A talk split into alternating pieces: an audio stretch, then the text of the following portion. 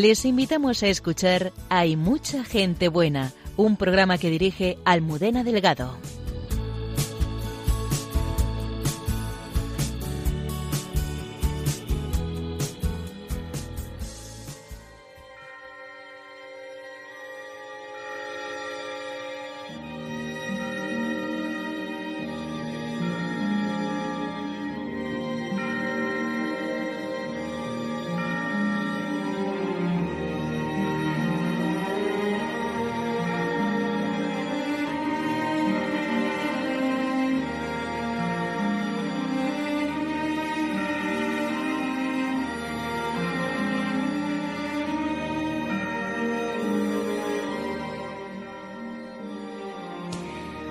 Buenas noches a todos los oyentes de Radio María del programa Hay mucha gente buena. Feliz año nuevo. Hoy 4 de enero celebramos la fiesta de San Manuel González. Una historia que comienza al principios de siglo, cuando un muy joven sacerdote, Manuel González, es enviado a una parroquia de misión llega con todas sus ilusiones y luego se va a encontrar en un lugar prácticamente abandonado, desolado y un sagrario abandonado. Y ahí va a comenzar pues una aventura maravillosa en la que lo que él vive allí, la gracia que recibe allí, se va a extender durante muchos años, llegando hasta nosotros. San Manuel González es el fundador de varias obras eucarísticas, fue obispo de Palencia, fue obispo de Málaga y bueno, pues hoy tenemos unos muy buenos amigos suyos que nos van a hablar de él. Nos acompaña la hermana María del Valle Camino, misionera eucarística de Nazaret, la hermana María Aurea Arevalo, también misionera hace casi 56 años, Ramón Carballás y Judith, amiga de San Manuel González. Y también tenemos una entrevista muy especial con el párroco de la parroquia de San Manuel González, que fue recientemente, el 15 de diciembre, consagrada en Madrid. Esto y mucho más esta noche aquí en Radio María.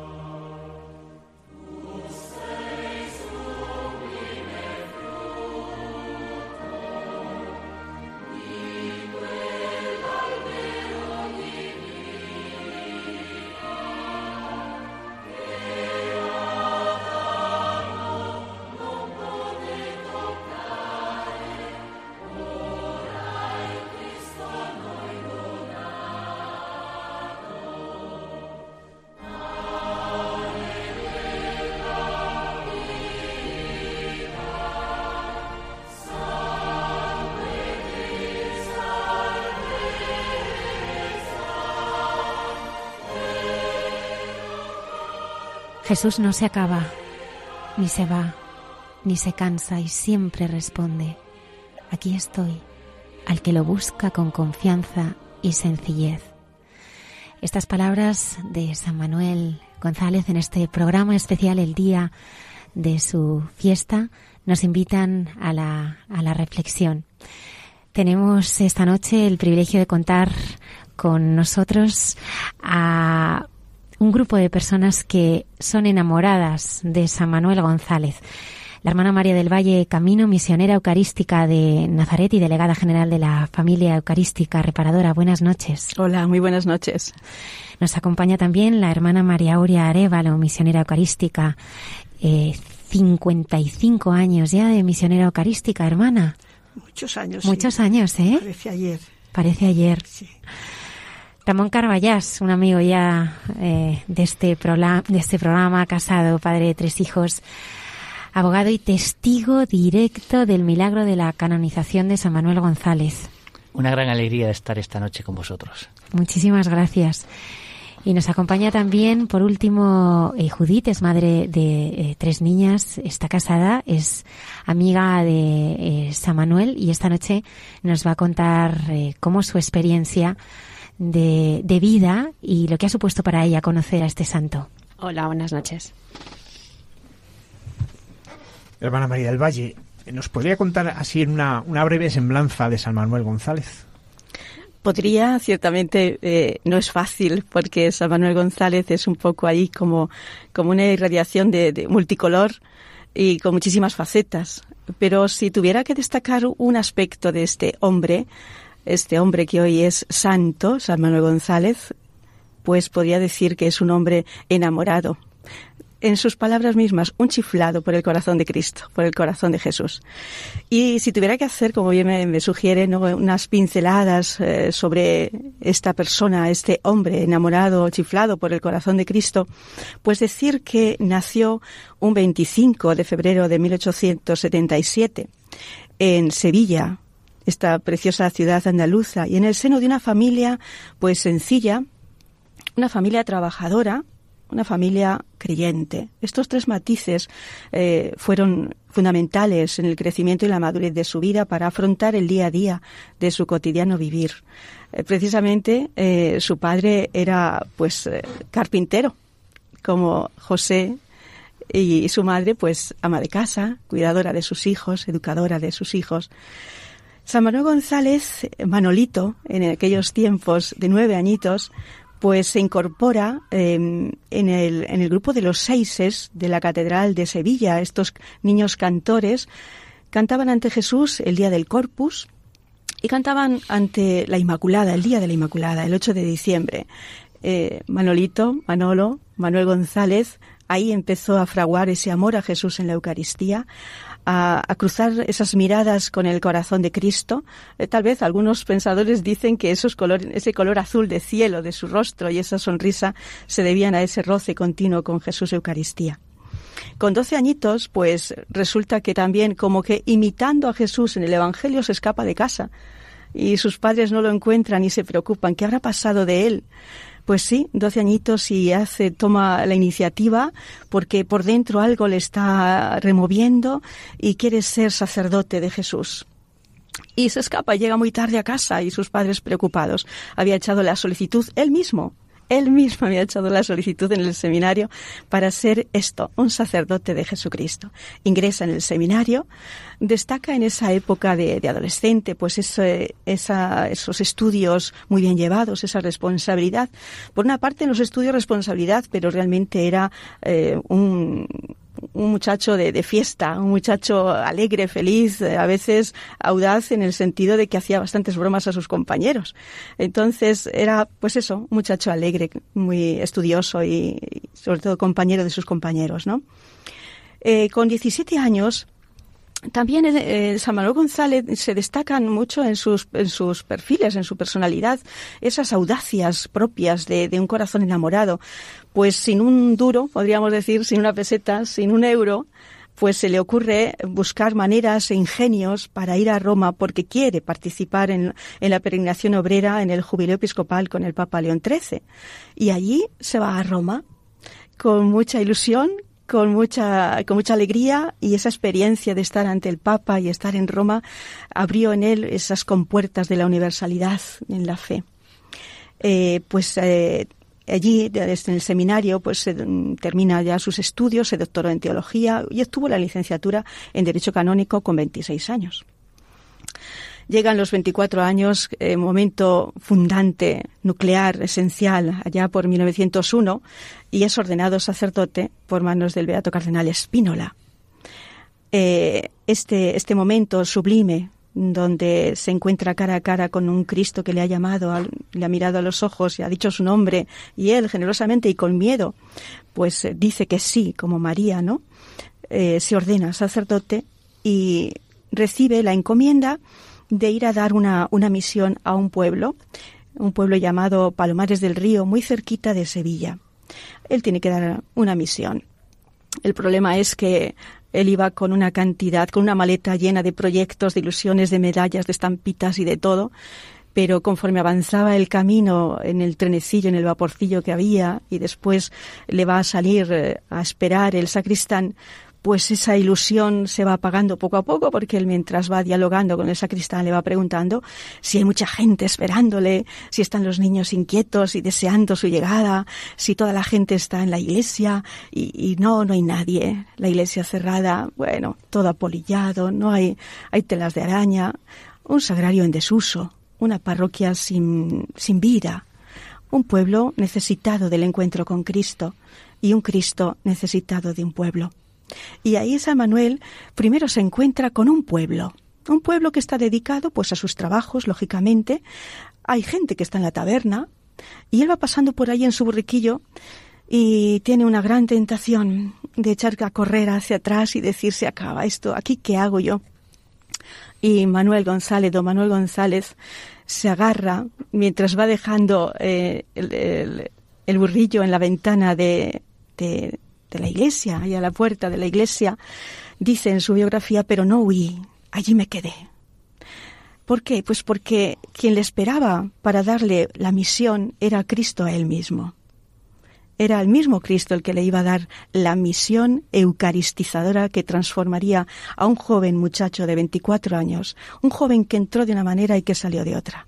No fue el mismo Manuel González el que entró que el que salió. Y lo primero que hizo fue, pues, arrodillarse a la, eh, frente a frente de aquel sagrario, que cuando las hermanas vamos o cualquier persona va a aquel sagrario, todavía, gracias a Dios, sentimos como yo ahora que estoy narrando y explicando y hablando de este, de este lugar, estoy mirando a la puerta de este sagrario y a este Jesús y me lo encuentro que sigue mirando nítidamente y siempre hablando, hablando en el silencio. Y allí San Manuel González, don Manuel encontró un Jesús, como digo, y escribe él, que me miraba. Un Jesús que me decía mucho y me pedía más. Un Jesús que estaba esperándole para hacerle una encomienda.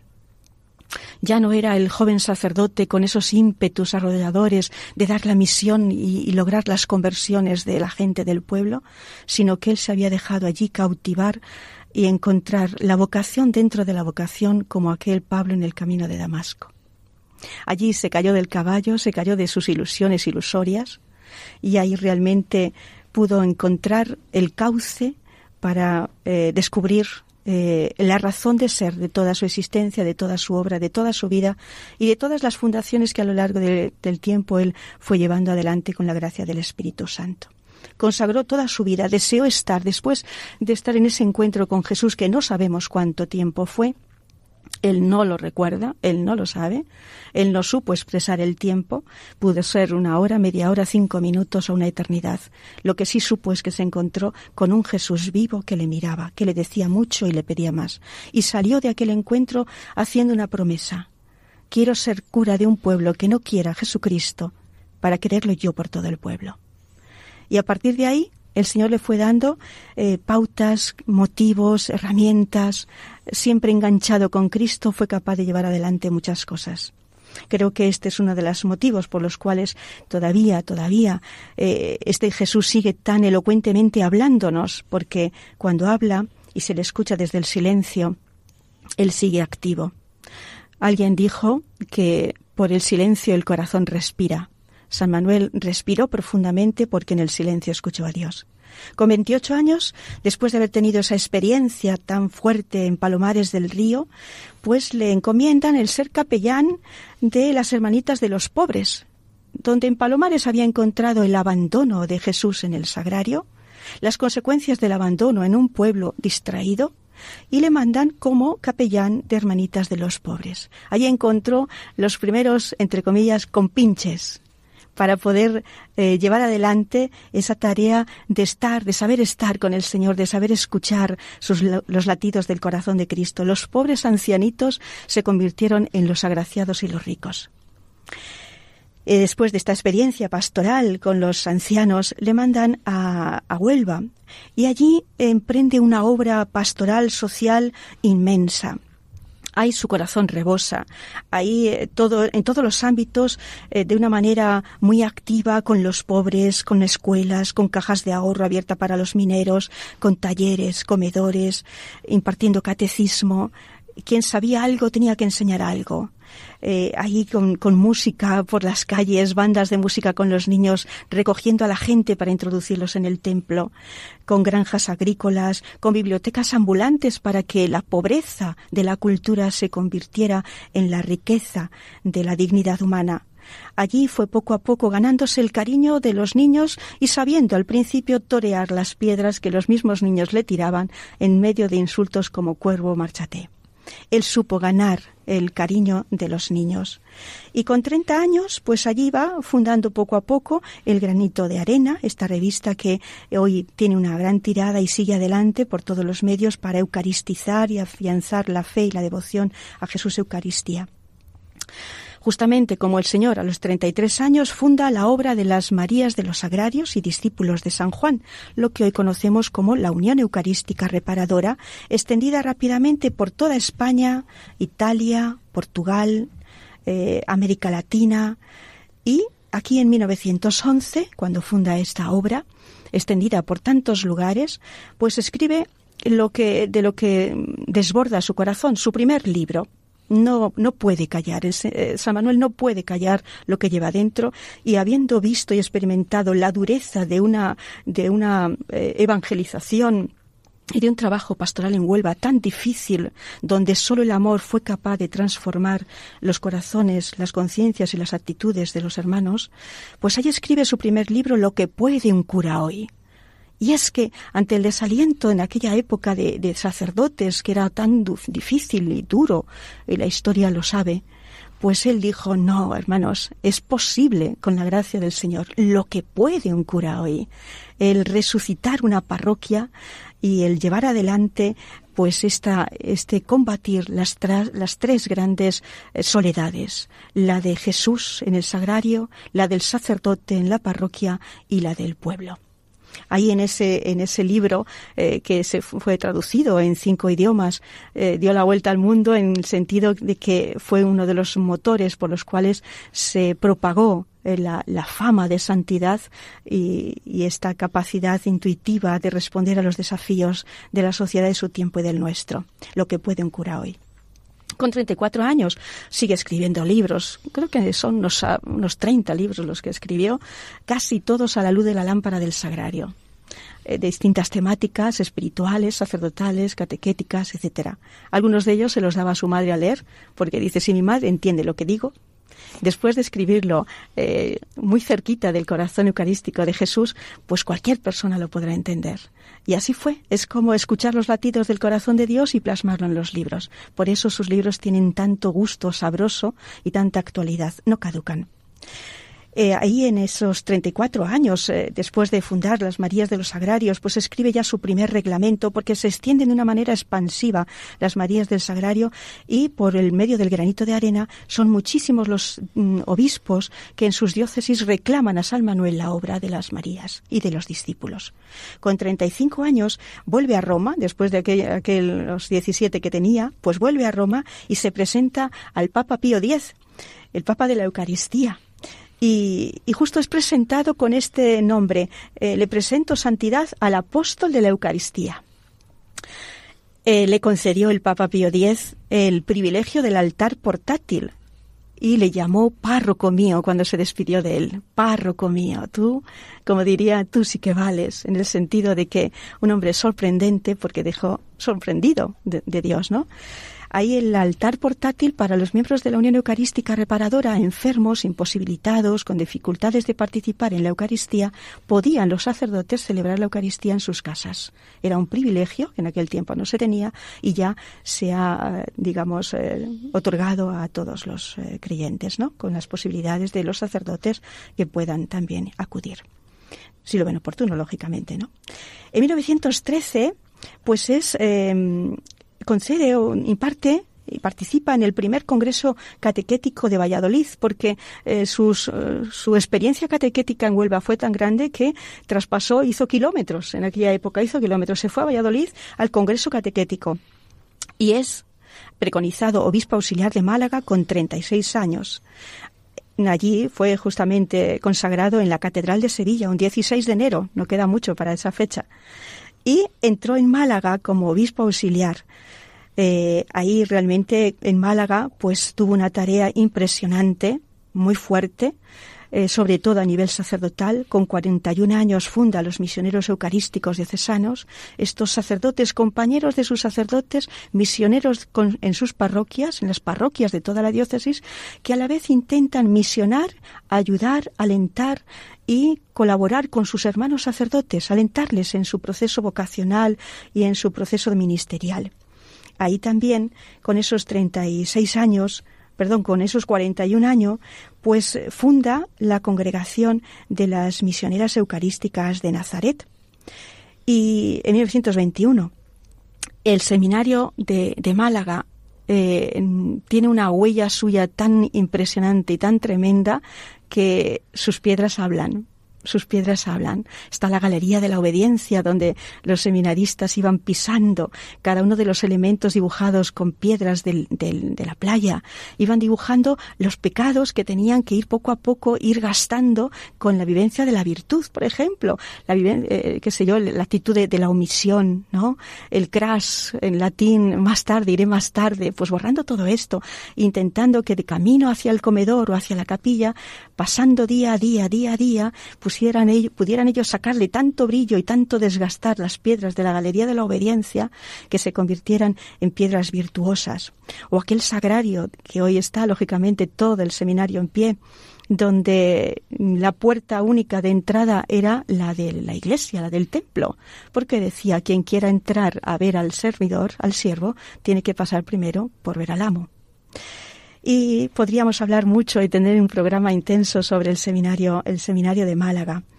Pero no quiero pasar por alto cómo cuando entró como eh, obispo de Málaga, una de las primeras cosas que hizo notorias, significativas, que dio el talante de su vida, era eh, invitar a tres mil niños pobres ponerse él el delantal y aquel que quisiera participar de la ceremonia ponerse delantal como eran las autoridades civiles y religiosas y alimentar a los tres, mil niños hambrientos de su querida diócesis malagueña. La fiesta fue grande para los niños y para los servidores. En el año 1931 él vivió esta experiencia con 54 años del incendio del Palacio Episcopal, donde como Jesús fue buscado en el huerto de los olivos para cogerle preso y San Manuel también tuvo esa experiencia de persecución, de búsqueda de él para quitarle la vida, donde asimiló y aceptó el, sacrificio eh, incruento de su propia vida. Él consumió las formas eucarísticas del sagrario y dice en su biografía que cómo salió de aquel palacio episcopal con partículas del Señor en sus labios, reconociendo en quien le veía que se estaba realizando una verdadera procesión del corpus. ¿Por qué? Para evitar la profanación de Jesús sacramentado. Allí tiene que marcharse a Gibraltar porque eh, está la quema de conventos, la quema de iglesias, ese rechazo total a la vida que es Cristo y aquella vida de, la que tantos representan estos mártires la vida de Cristo. Tiene que ir a Gibraltar, escribe libros, atiende todo lo que puede a la gente, a la dirección espiritual, recibe visitas, etc. Y allí funda las misioneras eucarísticas seglares de Nazaret, consagradas en el mundo, y a la reparación infantil eucarística. Ya le mandan a, a Madrid y está en Madrid haciendo estas, estos trabajos de dedicación, de encuentro con otros santos, como San José María Escriba de Balaguer, etcétera.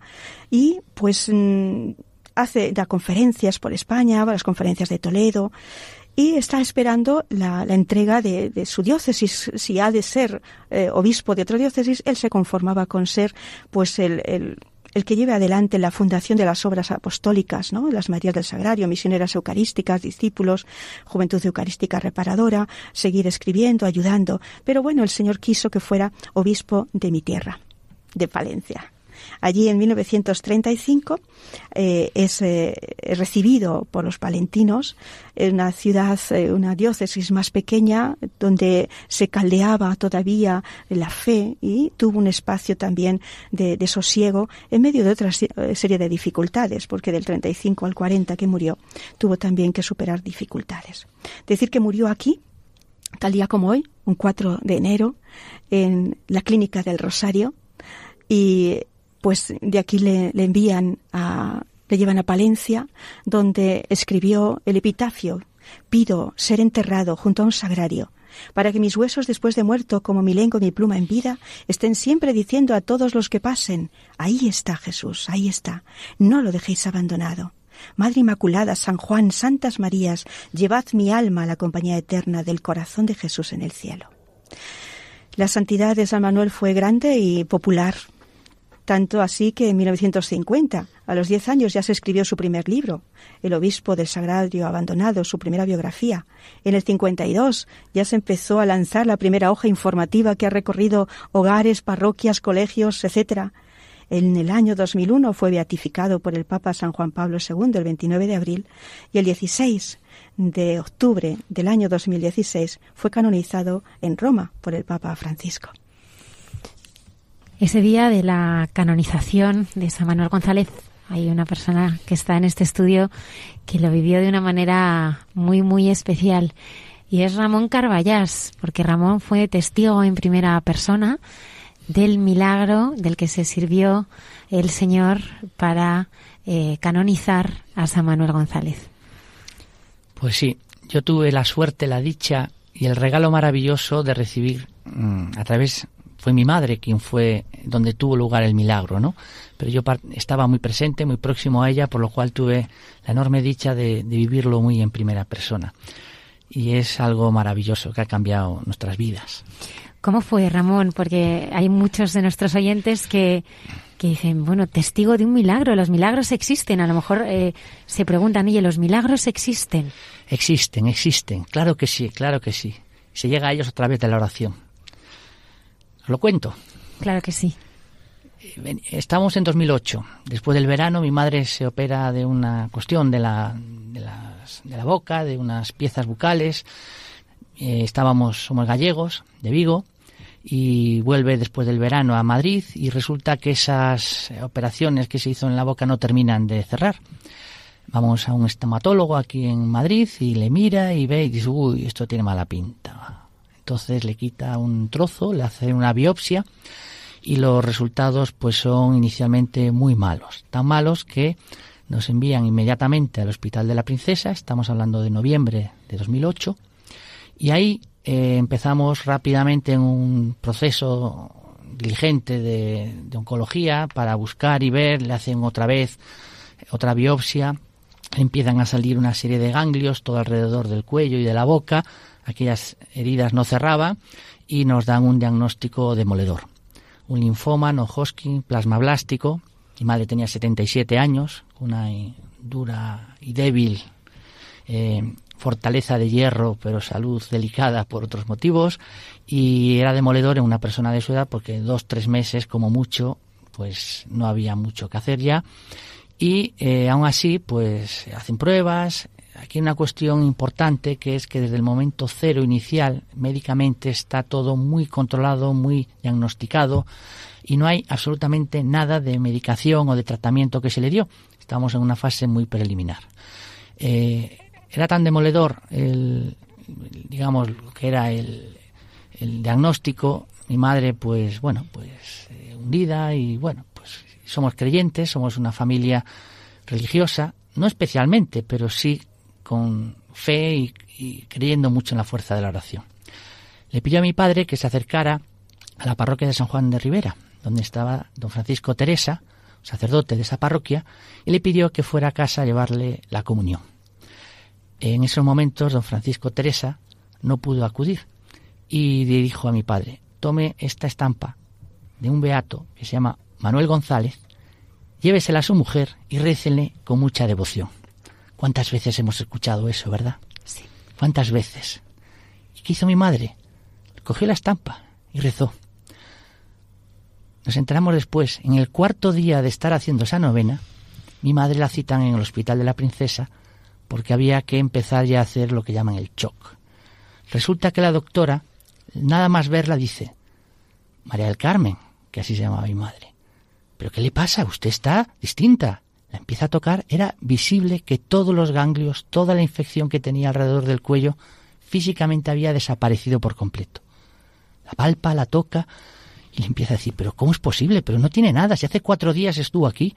¿Qué ha pasado? ¿Qué, qué ocurre?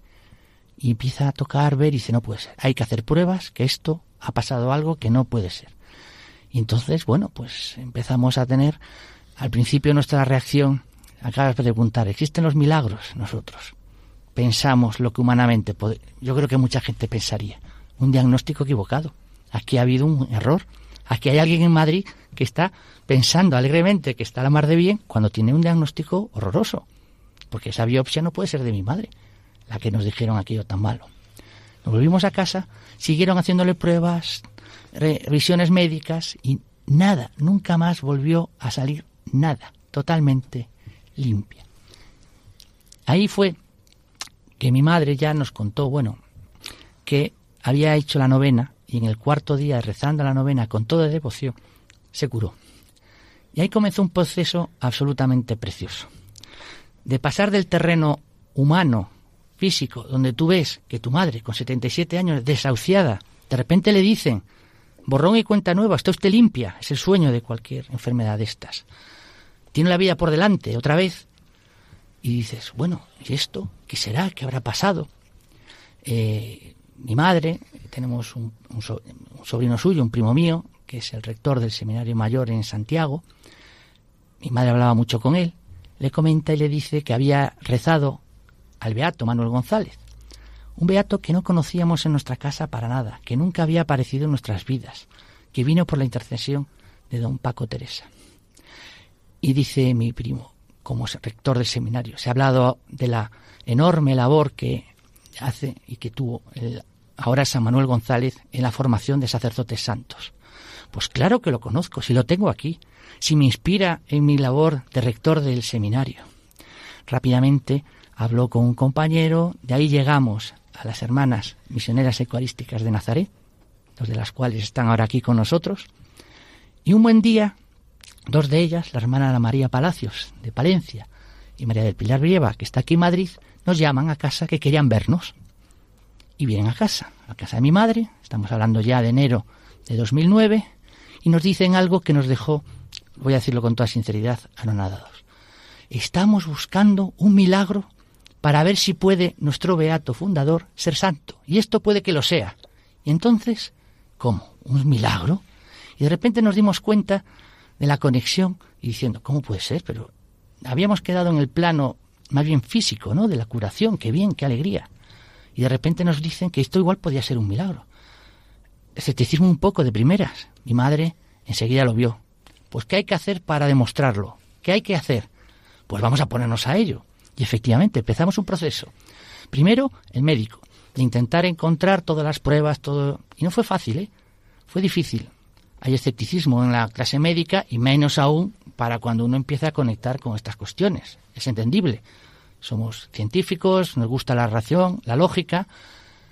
Logramos a pesar de determinadas dificultades y ahí empezó a ya haber algo que a mí me ha dejado marcado y ya lo anticipo, la providencia. Si ha de ser, será. Si confías en el Señor y tiene que ser, lo va a ser.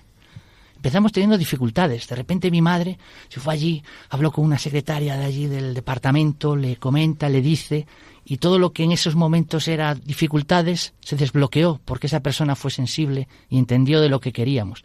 Nos dieron todo el expediente y la hermana Ana María, aquel verano de 2009, con los expedientes médicos debajo del brazo, se nos fue a Roma a hablar a la causa de Congregación de los Santos y empezó en agosto, en Roma, que dicen que está todo cerrado. Pues la atendieron y hubo un médico de la congregación que le dijo, uy, esto efectivamente es muy extraño médicamente vuelvan e inicien. Y volvió. Y en octubre de 2009 iniciamos algo que yo en la vida había pensado, que era el inicio de un proceso de canonización en el arzobispado aquí de Madrid.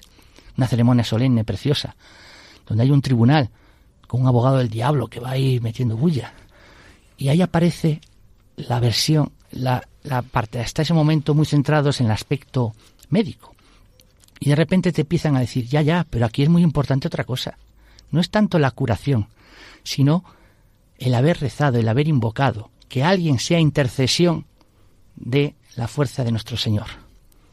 Y hay entonces un proceso que se inició yo como abogado, me resultó tremendamente también interesante porque pude ver un proceso eh, jurídico, canónico, es decir, una mezcla de distintas cuestiones, pero muy jurídico, donde se, eh, por un lado, se inicia un proceso de análisis, de, de, estudio médico, clínico, hubo que hacer un montón de pruebas, hubo que ir a varios médicos, se mandaron los expedientes y las biopsias a, el, a Houston, en la Anderson, a hospitales reconocidos en Europa, es decir, un montón de médicos vieron y vieron y, estudiaron ese expediente y llegaron a la conclusión de que efectivamente no había explicación médica, que era lo que la ciencia podía decir. No hay explicación médica para esta regresión espontánea.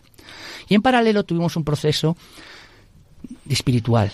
Hubo que hacer, llevar testigos que eh, conectaban y conexionaban que había oración y había invocación para la curación. Es decir, que no fue simplemente que se curó, sino porque hubo oración y devoción a. Y gracias a Dios, pues fuimos cerrando. Hay anécdotas curiosas, ¿no? Como cuando a mi madre le hicieron un corte en el cuello para quitarle la biopsia aquella inicial. Cuando estuvimos en uno de los médicos que le hizo las pruebas, le dijo, Doña Carmen, pero el corte que tiene usted en el cuello ¿dónde está la cicatriz? Que ahí le tuvieron que hacer un buen corte para quitarle el bloque este de, de prueba, de biopsia. Y mi madre, toda sonriente, decía, es que San Manuel, ya que es beato, don Manuel, cuando hace las cosas, las hace bien del todo. no va a dejar algo a medias y dejarla, ella que era muy coqueta, con una cicatriz. Y con toda esa ilusión, en mayo de 2010, el cardenal Rouco Varela cerró e hizo suyo el expediente y lo remitió a Roma en una ceremonia preciosa de cierre del proceso en Madrid y lo mandó a Roma para la causa los santos, para que fuese el proceso y siguiera. Allí nos quedamos todos ilusionados. Mi madre, os voy a decir, se quedó totalmente limpia, sin nada, fenomenal, disfrutamos un verano maravilloso, aquel de 2010. Luego llegó mayo de 2011 y falleció. Falleció de una cosa que no tenía nada que ver con esto, fue de corazón, ya era una persona mayor como decía, siempre comentábamos, ¿por qué un milagro en una señora de 77 años que tiene una delicada salud de hierro con muchas otras cosas? Como fue que terminó en 2010 todo lo que tenía que hacer y en 2011, en mayo, fallece del corazón. No lo decía una amiga, porque tu madre se puso a ello. Y eso también me dio una lección maravillosa. El Señor muchas veces nos da regalos inmensos y tenemos que ser lo suficientemente fuertes como para decir, este regalo no es solo para mí, tengo que hacer algo, es por algo, no me lo puedo quedar. Podríamos habernos quedado perfectamente en casa, cerrados, disfrutando de tres años más de mi madre de vida, con sus nietos aquí en Madrid. Sin embargo, mi madre se puso manos a la obra. Y en 2011, porque si no actúas y haces a veces las cosas, entonces con esos regalos maravillosos que tenemos, hay que hacer, tienen que ser palanca para que hagamos cosas. Me tocó luego en mayo, cuando fallece mi madre, retomar a mí todo el proceso. Y entonces ya lo viví muy en primera persona. Tuve que buscar pruebas de qué y montar otro expediente, como diríamos los abogados, una pieza separada, de que el fallecimiento de mamá no tuvo nada que ver con lo otro. Y logramos justificarlo y hacerlo. Y siempre, de acuerdo, si ha de ser, será en la providencia de Dios y fueron viniendo dificultades y de cuestiones que fueron todas siendo resueltas de una forma inimaginable. Voy a contar solo una anécdota, si me permitís, si me dejáis tiempo. Cuando mandamos todo a Roma y tuve que hacer la pieza separada y ya más o menos nos dicen que no, pudo seguir adelante el proceso. Cinco años después del fallecimiento de mamá, nos dice que hay que buscar en el hospital de la princesa que el bloque aquel de parafina que habían hecho la biopsia que había sido tan mala que habían enviado al Centro Nacional de Oncología porque no había explicación médica, que se ratificara que efectivamente aquel diagnóstico era el correcto. Imagínate, cinco años después volver al hospital de la princesa a buscar. Pues una mañana me encomendé al Beato Manuel de aquellas, me fui allá al hospital, pregunté, seguía la misma doctora, acerqué, Llego, le cuento, le pido, y a los tres días tenía la ratificación del Centro Nacional de Oncología. Y lo mandamos a Roma.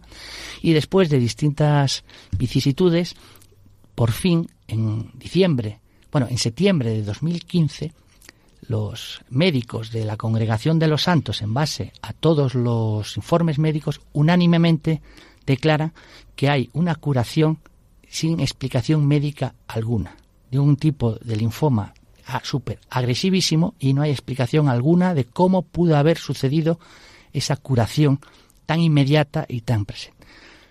En diciembre, los cardenales se reúnen en la parte teológica del proceso y también por unanimidad decretan y, sentencian de que no hay explicación y además hay invocación y que hay milagro, según ellos. El Papa Francisco, en marzo de 2016, firma el decreto, cuando uno firma y ve en el boletín oficial del Vaticano que el Papa dice, se ha producido un milagro y lo decreta, y es tu madre quien se ha producido, eso es una emoción inmensa. Y ya se fijó la fecha del 16 de abril para la canonización. Y tuve el regalo enorme de poder llevar en la plaza de San Pedro la reliquia de ya santo San Manuel González y ofrecérsela allí en el altar delante del Papa Francisco en la fecha de canonización. Y quería decir una cosa adicional. He hablado de don Paco Teresa, sacerdote, que le dio la estampa a mi madre a través de la intercesión Fijaos, una estampa por un sacerdote a través de la intercesión de mi padre para que ella luego, es decir, qué cadena de personas. Pues me entero luego que, bueno, no en 2016, sino antes, que don Paco Teresa fue el sacerdote que, estando en Palencia, le dio una estampa de la que él entonces era don Manuel González, le invocaron y rezaron a Sarita, un pueblo de Palencia, que se curó milagrosamente. Era el primer milagro. El mismo sacerdote fue la intercesión de la estampa para el primer milagro declarado, que fue el que le llevó como beato, y luego, un montón de años después, coincide en la parroquia, bautizó a mis hijos, era la parroquia a la que llevábamos nosotros a, íbamos a misa, y cuando vino mis padres de Vigo a vivir a Madrid, íbamos allí, el mismo sacerdote. Eso es ¿Cómo fue ese primer milagro, Ramón?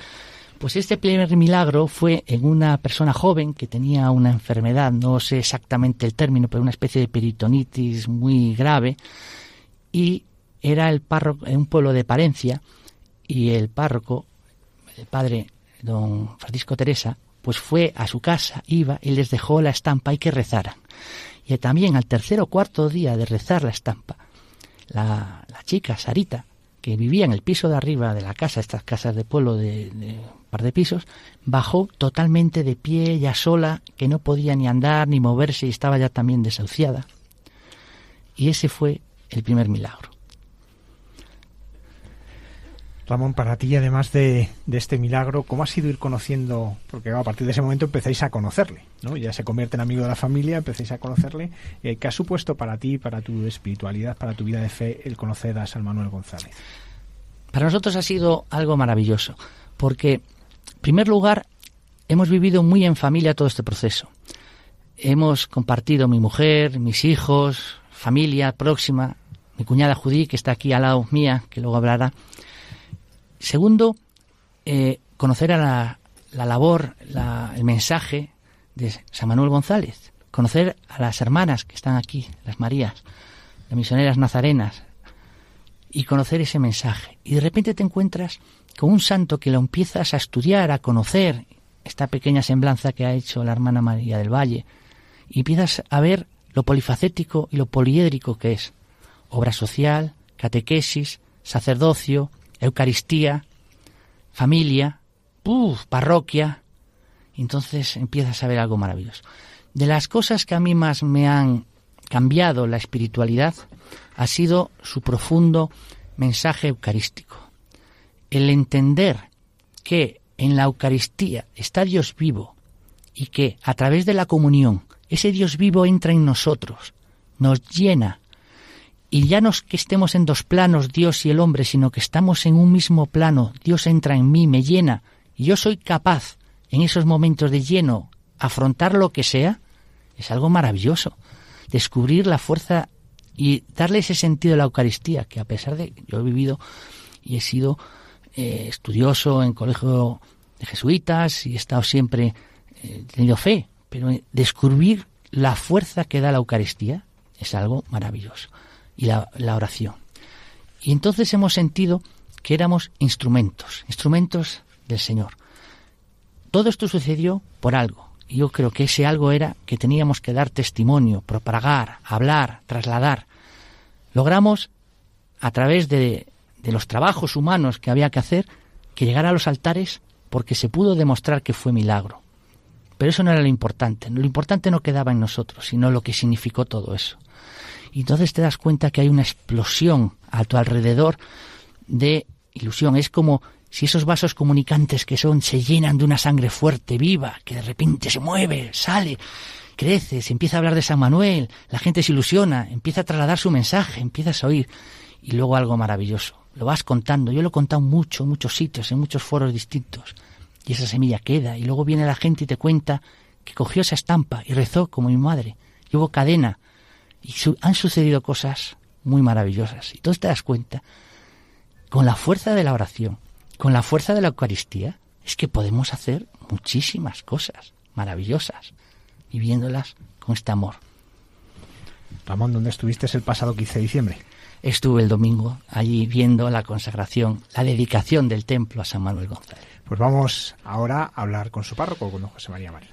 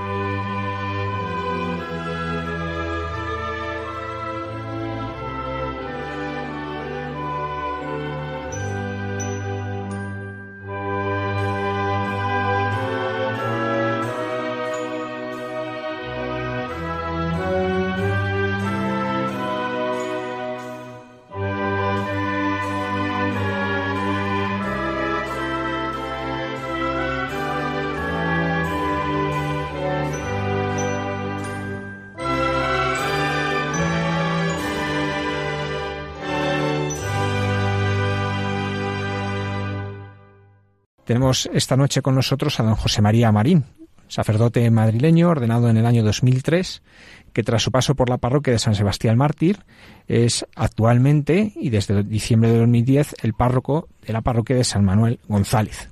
De hecho, cuando comienza la parroquia todavía no estaba canonizado. Buenas noches, don José María. Buenas noches. Bueno, ¿qué sucedió el 15 de diciembre? Sucedió un acontecimiento importante en la vida de la parroquia. ¿Cuál fue?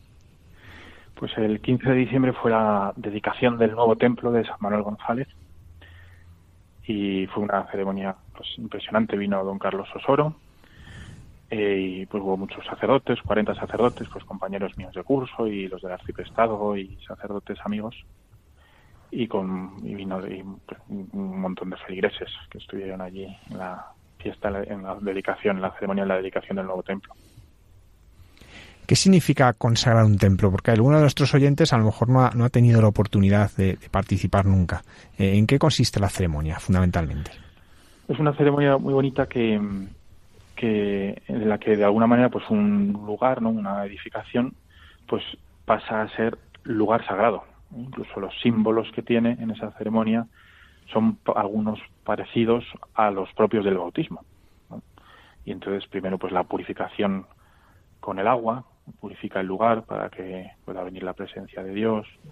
Después se, se unge con el Santo Crisma el, altar y las paredes del nuevo templo, igual que en el bautismo se unge en la coronilla, ¿no? El recién bautizado. Y, y después también pues se inciensa, ¿no? Pero se pone como un brasero en el altar y se llena de incienso todo el, la iglesia, que, es un momento muy bonito, impresiona mucho, pues para que sea un lugar en el que nuestra oración pues suba a la presencia de Dios. Y también eh, al principio de la ceremonia empieza eh, a oscuras, sin las luces encendidas y sin eh, las velas, vamos, sin velas ni nada.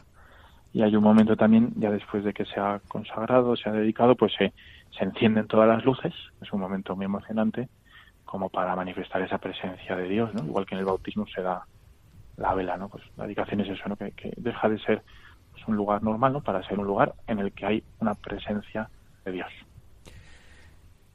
Cuando se plantea hacer una nueva parroquia allí, eh, eh, bueno, pues surge el nombre del Beato Manuel González, que era entonces, ¿cómo se toma esta decisión de que lleve el nombre de que esté dedicada al que entonces era Beato Manuel González? Pues la verdad que ya desde, siempre desde el seminario pues tenía mucha devoción a San Manuel González, porque, porque al ser un santo actual también en el que, que también tiene escritos, ¿no? pues poderlos leer y poderlos eh, pues asumir en, eh, también en la formación para el sacerdocio pues te hace vibrar ¿no? con un sacerdote santo para, para amar más la Eucaristía ¿no? y bueno yo tenía también esa ilusión y, el entonces arzobispo de Madrid eh, don Antonio María pues quiso poner el, el nombre de del entonces beato que iba a ser luego canonizado para que fuera pues una parroquia eucarística ¿Cómo se vivió la canonización del título de la parroquia? Bueno, imagino que fue un momento, era un momento ya anunciado, me acuerdo que había una novela que escribió una feligresa de allí, ¿no? Y ya hablaba de la parroquia de San Manuel, aunque no estaba, ¿no? Un poco profética en eso. Eh, pero ¿cómo se vivió allí en la parroquia al que por fin llevase ya el título de Santo San Manuel González? Pues fue muy bonito, además, con providencia que coincidió con el día de mi cumpleaños. Se fue el mismo día de mi cumpleaños, allí fuimos a fuimos muchos a, Roma, pues de la parroquia, pues fuimos pues 150, en, vamos en, avión, otros fueron por su cuenta y, y fue pues muy emotivo porque también conseguimos que el Papa bendijera la primera piedra del nuevo templo en la audiencia del miércoles anterior. Ahí el Papa pues con algún miembro del Consejo de la Parroquia pues nos recibió y, y bendijo la, la primera piedra que tenemos ahora a la entrada. ¿Cómo, fueron los principios de la parroquia? Porque los principios de una parroquia no suelen ser fáciles. Por un lado hay que construir comunidad, ¿no? Por otro lado hay que ir construyendo templo. ¿Cómo, fueron esos comienzos? Yo estuve, estaba en la parroquia de San Sebastián Mártir, como has dicho, y de San Sebastián de los Reyes. Y fue bonito porque unos años antes habíamos celebrado los 500 años de la parroquia. Y entonces pasé de una parroquia de 500 años a tener que empezar una en uno de los barrios nuevos de, de San Sebastián de los Reyes. Y ahí pues me nombraron párroco, se erigió la parroquia y había pues un terreno, una valla y un candado. Y ala, ahí me, lanzaron. Y efectivamente, incluso antes de tener el, eh, terreno, pero ya se sabía que lo habían adjudicado, fui con el arcipreste de entonces y rezamos ahí un, un poco ¿no? en el terreno y, echamos una estampa del entonces Beato Manuel González en el, en el solar. Y nada, ahí empezamos. Empezamos, anunciamos que iba a haber la primera Eucaristía el 6 de febrero del 2011 en el Solar. Y así empezamos. Desde entonces todos los domingos, durante un año y medio, tuvimos misa a las 12 en el Solar, ¿eh? en invierno y en verano, con frío y con calor. Pero providencialmente nunca llovió. Ya, ya decíamos en broma, ¿no? Que aquí a las 12 los domingos nunca llueve. Podía llover antes o después, pero durante la misa no llovía nunca. Y además, de hecho, el primer día que tuvimos barracón diluvió, ¿no? Como para decir, aquí he estado yo cuidando y ahora... Y nada, pues así empezamos. Empezamos a tener la misa en el solar, luego después puse primero unas casetillas y ya pudimos empezar la misa a diario, una caseta pequeñita, ¿no? Que, que ahí con un frío que pela, pero bueno, ahí empezábamos y las catequesis y, y caritas y, y, bueno, y ya se iba acercando gente y yo la verdad que rezaba, digo, Señor, mándame gente para que esto pueda salir, ¿no? Antes que pedir dinero, pedir otras cosas, pedía gente, ¿no? Gente que quisiera a mucho al Señor, gente que se comprometiera con este proyecto y, y efectivamente pues el Señor iba poniendo también en la parroquia pues muchos feligreses realmente muy generosos y entregados y ilusionados que han sido los verdaderos artífices ¿no? de esta de esta maravilla no y, y bueno eso por un lado por otro lado pues íbamos viendo proyectos íbamos viendo uno, como 14 proyectos de distintos arquitectos y a todo yo les decía varias cosas lo primero les decía mm, les decía varias características no primero decía quiero que sea que se identifique como iglesia ¿no? que no sea un cubo con torres sino mm. sino que se sepa que es una iglesia no Segundo, les decía que les decía, les decía que, sea un lugar, decía, que, que, también sea bonita la entrada, en el sentido de que, que, uno pueda estar ahí a gusto, ¿no? Y querer irse a casar ahí porque es bonito y porque no te, acerca, ¿no? Y tercero, lo más importante, les decía, digo, el centro va a ser el sagrario. Entonces, quiero que la arquitectura no sea para que el que entre descubra a Jesús y haga la genuflexión. Y entonces, después de varios proyectos, pues se eligió un proyecto que, que cumplía, ¿no? Pues esas características y en el que ya nos embarcamos. Y eso fue también un punto muy clave, ¿no? Cuando la gente empieza ya a tener un proyecto concreto, que la gente se va ilusionando, ¿no? Eh, tuvimos al año y medio de, estar ahí en la calle, ya pusimos un barracón normal, ¿no? Vamos, normal de prefabricado, pero ya más así, y ya mejor, porque ya, ya vas teniendo un poco más de actividad más normal y, y bueno, y la gente ya empezamos con la adoración y con las, las cosas más normales, ¿no? por así decirlo, una parroquia. Don José María, uno de los elementos fundamentales, no podía ser de otra manera, en una parroquia con el nombre de San Manuel González, es el sagrario y el retablo. Eh, ¿Cómo ha sido la creación de este retablo con este sagrario? Mm. Pues mira, es todo, la verdad que la iglesia, el retablo, el sagrario es como un poco, como decía San Manuel, un sueño pastoral, ¿no? Un sueño, en el fondo ha sido más, me acuerdo que decía en la primera misa que celebraba en el descampado, digo, esto es soñar los sueños de Dios, ¿eh? no nuestros sueños pequeños, ¿no? sino soñar los sueños de Dios. Y Dios pues nos ha ido llevando también en esta aventura. Y, entonces el, el, retablo es un retablo que ha hecho una escultora que se llama Diana García Roy y que tiene un estilo a mí me gusta mucho, ¿no? Porque es moderno, pero a la vez es, los rostros son realistas, ¿no? Y es muy piadoso y que ayuda a rezar, ¿no? Entonces, el retablo quiere ser eh, como decía, San Manuel hablaba de que el sagrario, o sea, él hablaba del sagrario calvario. Y decía que igual que a los pies del calvario estuvieron las Marías y San Juan, ¿no? Pues teníamos que estar nosotros al pie del sagrario, como las Marías y San Juan, los Juanes, que decía él. Y entonces, ese es el retablo. En lo alto es un retablo que mide 12 metros y que arriba tiene un crucificado precioso, un Cristo precioso crucificado, y eh, ya en el, un poco más abajo tiene el, a las Marías, ¿no? a María Magdalena y a la Virgen Dolorosa mirando al Cristo. Y al otro lado pues tiene a San Juan y al, al soldado ahí, que reconoció ¿no? En, el crucificado al Hijo de Dios. Y esa es la primera idea. ¿no? Luego justo debajo del Cristo hay un, el Espíritu Santo, es como en el centro, porque fruto de la cruz es el Espíritu Santo. ¿eh? Y el Espíritu Santo además cae, por así decir, justo debajo está el sagrario, ¿no? Porque es el Espíritu Santo es el que hace eficaces los sacramentos para que hoy pues podamos tener la Eucaristía, la confesión, la, la, eficacia ¿no? de, en los sacramentos, la del Espíritu Santo y, justo debajo está el sagrario. Y luego, a un lado del sagrario está eh, la Anunciación, San Manuel, que está adorando el sagrario, y a otro lado, que todavía falta por hacer, que está ahí sin terminar, un ángel adorando también, que sujetará la lámpara del sagrario, y la Sagrada Familia. Y el sagrario está también rodeado por unos ángeles ¿no? que, también eh, lanzan o desprenden unas flores ¿no? que caen sobre el sagrario. Y, ese es el retablo, que es muy bonito, muy piadoso y que ya es moderno ¿no? y que impacta mucho. Y el sagrario quería ser un sagrario así barroco, clásico, mm, como inspirado en el, en el sagrario que San Manuel puso para sus seminaristas en el seminario de Málaga y que ojalá hubiera podido ser como ese, pero en fin. Entonces es un sagrario grande, ¿no? Proporcionado con el retablo, que mide un metro setenta y que tiene eh, ahí arriba una cruz, ¿no? Luego pequeñita, ¿no? Luego ahí tiene el ángel de la guarda para pedirle que nos ayude, ¿no? A, nos enseñe a rezar y acudir a, Jesús en el sagrario. Luego tiene los, los cuatro evangelistas y luego tiene en la puerta y en cada lado tiene unas imágenes con unos esmaltes muy bonitos que, que son parecidos o, quieren representar las, las imágenes que quiso poner San Manuel en su Sagrario de Málaga.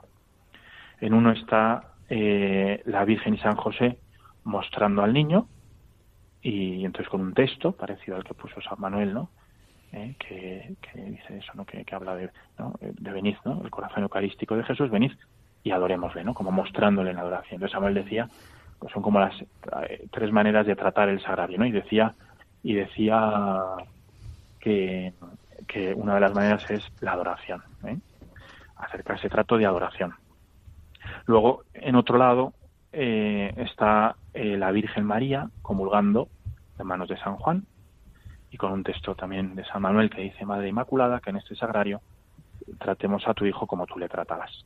Trato, decía San Manuel, de comunión y de alma limpia y hambrienta. Una cosa muy bonita, ¿no? Alma limpia y hambrienta.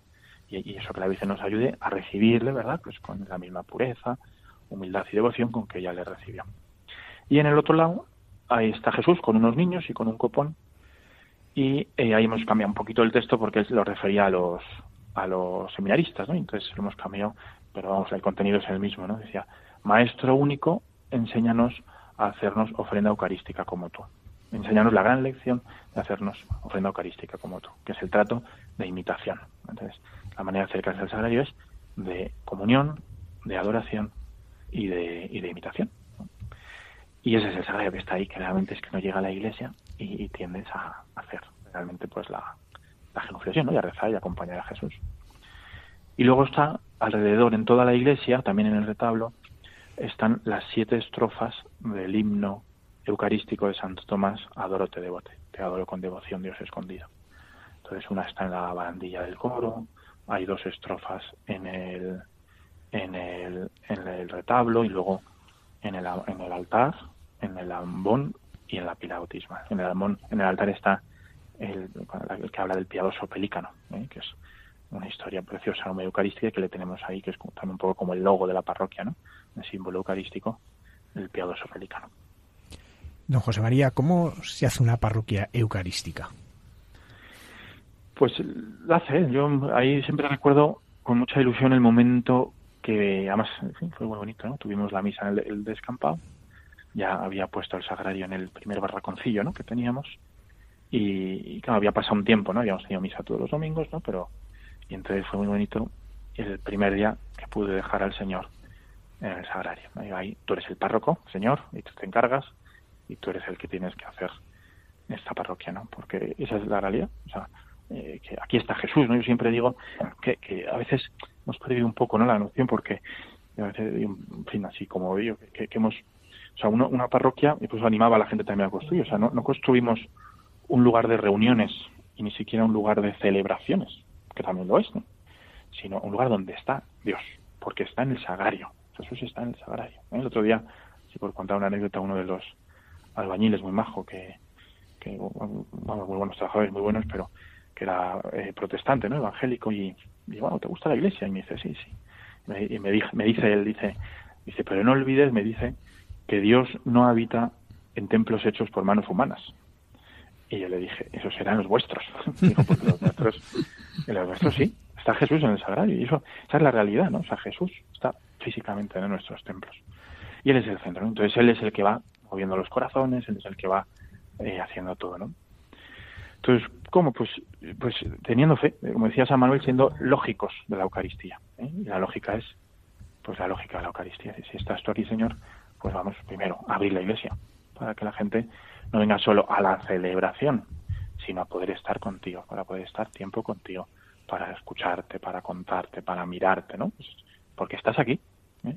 Y es así. Me acuerdo ahora mismo, y según hablaba, me acordaba de una que una, una mujer, una chica joven, que un día que teníamos los jueves adoración hasta las 11 de la noche y, y entonces llegaba de trabajar ahí a las 10 o 10 y media, no sé qué hora era, y, y venía y vio el, la luz del barracón abierta, encendida, ¿no? Entonces se preocupó, tal, y entró y se encontró con el Santísimo expuesto, ¿no? Y la chica, pues, tenía una situación complicada y alejada de la fe y, y en fin, y una situación regular y tal, y, y, bueno, y el Señor pues le, tocó el corazón, ¿no? Y entonces se puso a llorar y tal, y ya pasó a hablar con el sacerdote y mira, y después de, encontrarse con el Señor en la Eucaristía y de, y de trato y de cuidado, pues se, se, la situación, se casó, en fin, es catequista, ayuda, en fin, es un, el Señor va tocando el corazón. Me acuerdo de otros, aquí cuidamos mucho la procesión del Corpus Christi.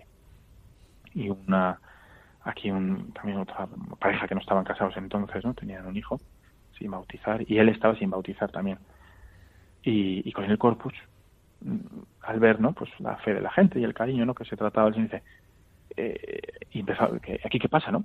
Y entonces, igual, el Señor le tocó el corazón y empezó a venir y ya se bautizó él, se casaron, bautizaron al niño, ¿no? O sea, el Señor hace las cosas. Entonces, ¿cómo hacerlo? Pues abriendo la parroquia, lo primero, ¿no? Segundo, como decía San Manuel, o sea, cuidando a Jesús, sí, sí, cuidando la liturgia, cuidando el sagrario, cuidando eh, los manteles, cuidando que esté limpio, que esté... ¿Por qué? Porque ahí está Jesús. Si, si, cuidamos las cosas para nosotros o si cuidamos las cosas para las personas que queremos, ¿cómo no vamos a querer para Jesús? Y eso se nota, ¿no? Y de alguna manera pues se, percibe que ahí está Jesús, ¿no? Porque... Y, y luego yo creo que es también ahí para en el templo nuevo hemos puesto cuatro confesionarios, ¿no? Y, y en la barracón teníamos dos, vamos, y, realmente pues es una maravilla eh, ese encuentro ¿no? con la misericordia de Dios en la confesión, que, que, la gente pues se acerca, ¿no? Para y el Señor también va llamando, ¿no? Y, en la adoración y en todos los momentos cuando estamos confesando, pues realmente no, no paramos, ¿no? De, porque eh, es el, el Señor mueve también a la contrición, ¿no? Y a, y a encontrarse con su misericordia en ese sacramento de la alegría, ¿no? Y del perdón.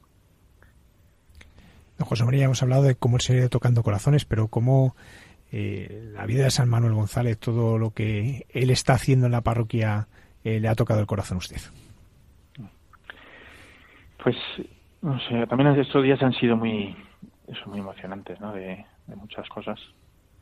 Y es verdad, ¿no? Yo he pensado que es verdad, estos días también me han transformado a mí, lógicamente, ¿no? Y toda esta aventura eucarística de este templo de San Manuel. Y, y, por un lado, yo creo que eh, o sea, San Manuel a mí me ha enseñado y me enseña, ¿no? Pues a, a volver a Jesús al Sagrario, ¿eh? a, volver a, tener siempre fe en él y entonces a lo mejor cuando ha habido problemas con la construcción o, económicos pues como él, ¿no? Volver al amo, ¿no? Y el amo se encarga de todo, ¿no? Y entonces no tener miedo, ¿no? Porque está, es Jesús, esto es una aventura suya, ¿no? Esto es su proyecto y no nunca nos va a abandonar, ¿no? Por otro lado, eh, eh, y también pensaba, ¿no? Como San Manuel fue también muy audaz, ¿no? En sus aventuras, ¿no? En sus proyectos. Y también ahí, pues, eh, audaz no por sí mismo, sino porque lo daba el Señor, ¿no? Y yo creo que el Señor también en ese sentido, y San Manuel, ¿no? Pues me ha enseñado a ser, a, eso, a lanzarte, ¿no? A, conquistar, porque se trata de enamorar, que las almas se enamoren de Jesús, se enamoren de Él, y, porque, y a poner, ¿no? La gente delante del Señor y no sé, a mí eso como sacerdote pues es como un proyecto muy bonito sacerdotal, es, es que es ponerle delante de Jesús, ¿eh? que es Él el que sana, es Él el que salva, Él es el que redime, el que perdona, ¿no? Y en eso en San Manuel pues siempre encuentro un, un gran ejemplo y un gran aliento, ¿no? Tiene, es muy bonito, hay un libro de San Manuel muy sacerdotal, es para todos, ¿no? Pero es especialmente sacerdotal que es del corazón de Cristo al corazón del sacerdote, y es como diálogos de Cristo desde el sagrario sacerdote, ¿no? Y pues cuántas veces, ¿no? Cuántas noches, cuando mañana, ¿no? Delante del sagrario, en conversaciones, ¿no? Pues intimidad con, Cristo que está ahí, que me quiere, y que, que me cuida, ¿no? Pues realmente es como el gran regalo sacerdotal, ¿no? De, esta parroquia, también para su ¿no? Que soy yo. Y pues yo pues vivo muy agradecido, ¿no? Y ha sido una aventura y lo que queda, estamos empezando, ¿eh? Don José María, soy Ramón. Yo tuve la dicha de poder estar el pasado domingo 15 allí presente y fue emocionante. Yo lo veía desde abajo y toda la llena la iglesia de feligreses rezando, cantando, una ceremonia muy profunda con mucha simbología. Y hay un par de, puntos que quería compartir y preguntar. Hmm. Fue, eh, hay un momento en el que se ponen reliquias de santos en el altar. Y ese es un, y, son unos cuantos, ¿verdad? Que santos y beatos de reliquias que están allí, ¿no? Y segundo, ¿qué emoción puede haber cuando después de celebrar la primera Eucaristía en un altar recién consagrado, en un templo recién dedicado, cuando yo pude verle que cogía pues el cáliz y las, las sagradas hostias recién consagradas y el copón y lo depositó por primera vez en ese sagrario que durante toda la ceremonia estuvo abierta, el sagrario, la puerta del sagrario y luego lo cerró. ¿Qué emoción tiene que, sentirse en ese momento, no? Pues sí, mira, lo primero, eso está, las reliquias no de los santos y mártires está prescrito ahí en el, ritual y es, muy bonito, ¿no? Porque, porque claro, es ver que, que, lo que ahí estamos viviendo, otros lo han vivido antes que nosotros en plenitud. estamos llamados a esa santidad, que es posible esa santidad, y, la reliquia de esos santos que, que se depositan dentro del altar, se, dentro del altar se, se pues lo manifiestan, ¿no? Entonces, eh, hay reliquias, primero, por supuesto, de San Manuel González, y queríamos reflejar de alguna manera pues santos ¿no? que, tenían que ver con su vida. Entonces está también que conseguimos la providencia, ¿no? la reliquia de, de San Juan Pablo II, que, es el que le beatificó, la reliquia de luego había de unos mártires eh, eh, vicencianos, ¿no? que también pensábamos en aquellos eh, esa época que él vivió, ¿verdad? esos mártires del siglo XX, que de España, ¿verdad?, que, que sufrieron esa persecución pues por su fe y, que dieron su vida, ¿no? Y que él también, San Manuel la vivió, ¿no? Y fue ahí en Málaga, eh, que le quemaron el palacio episcopal y perseguido y tuvo que vivir exiliado, ¿no? Luego, una reliquia también en Sosibus de San José María Escriba de Balaguer, que fue pues amigo suyo, ¿no? Y muchas veces se, se consultaban cosas, ¿no? Y se eh, consolaban y se animaban, ¿no? Y de hecho, eh, eh, San José María en algún punto de su libro Camino de, cita, ¿no? Hay varios puntos que tienen que ver con San Manuel González.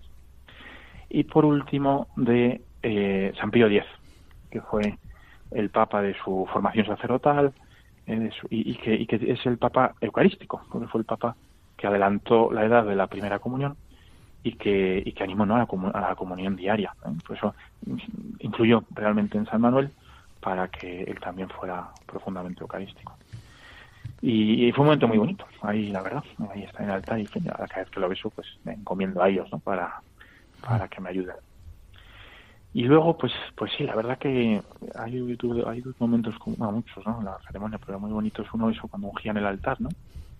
Y también como un deseo grande de decir que yo también sea altar, ¿no? Sacerdote, víctima del altar, que me ofrezca todos los días en este altar. Y luego efectivamente cuando ya hay el, copón, pues lo deposito en, en el sagrario, pues ya estás aquí, Señor, ¿no? En tu casa, ¿no? Que aquí estás, ¿no? Eres tú.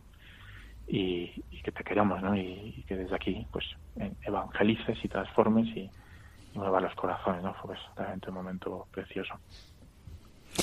Don José María, como María de los Agrarios que soy yo, tenía que preguntarle si hay Marías de los Agrarios también, también en... Ah, claro, sí, hay de las reliquias Efectivamente, tenemos a la Beata María Pilar Izquierdo, se me había olvidado, muchas gracias, que era María de los Agrarios. Sí, sí, por eso la teníamos también en la, entre las reliquias. Sí, sí. A mí San Manuel eh, personalmente me ha ayudado a, a crecer en intimidad con el Señor, que en definitiva yo creo que es lo más importante que, que hay, ¿no? Porque ya decía San Juan Pablo II que no hay acción sin contemplación. Y yo quería preguntarle también si esa cercanía eh, que San Manuel tenía con el sagrario, pues le ha inspirado también en, en su vida, como usted dice, que acude siempre al sagrario, pero también a conocer más eh, ese rostro del Señor y, y si le ha ayudado a conocer, a conocer más al Señor. Pues mira, te diré que, descubrí la vocación sacerdotal, como si no me llamaba, en mi colegio, que teníamos, vamos, yo casi todo el año del colegio teníamos la costumbre después de comer de hacer la visita al Santísimo, al Sagrario, y luego seguir jugando en el recreo, ¿no? Pues ahí, en esa visita, es donde descubrí que el Señor, o sea, descubrí mi vocación, ¿no? El Señor me llama, o sea, que, que Dios habla, ¿no? Y en el Sagrario, pues más todavía, ¿eh? Hay que, hay que buscarle y hay que, hay que acercarse al Señor en el sagrario, ¿no? A veces buscamos cosas, ¿no? Y como especiales, como decís, es que tenemos sagrario, ¿no? Es que somos, y siempre cuento también esa anécdota, ¿no? Cuando a veces de Santa Teresa de Jesús, ¿no? Que, decían, a veces sus monjas, que qué envidia, ¿no? De, de las santas mujeres o de los apóstoles que fueron contemporáneos de Jesús y Santa Teresa de dice, no, es que nosotros también somos contemporáneos de Jesús, porque está vivo en el sagrario, ¿no? O sea, no, no, no seguimos a alguien que fue muy bueno y que dijo cosas preciosas, no, no.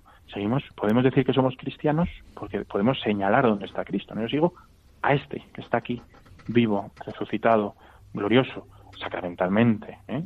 misteriosamente, ¿verdad? Pero realmente presente, eficazmente presente, con su cuerpo, con su sangre, con su alma y su divinidad en el sagrario. Eso es lo que nos hace cristianos, que seguimos a Cristo, que está ahí vivo. Esa es la, realidad y eso es lo que, eh, eso, la, certeza que tenemos, ¿no? Que el Señor está ahí en el sagrario. Don José María Marín es el párroco de San Manuel González en San Sebastián de los Reyes. Muchísimas gracias, don José María, por haber participado en nuestro programa, ayudarnos a acercarnos a esta nueva parroquia con el nombre de San Manuel González y a descubrir pues todo lo que San Manuel sigue haciendo allí. Muchas gracias a vosotros. Muchas gracias y buenas noches. Y recuerdos a toda la parroquia que acabáis de comenzar la fiesta. Muchas gracias. Muchas gracias.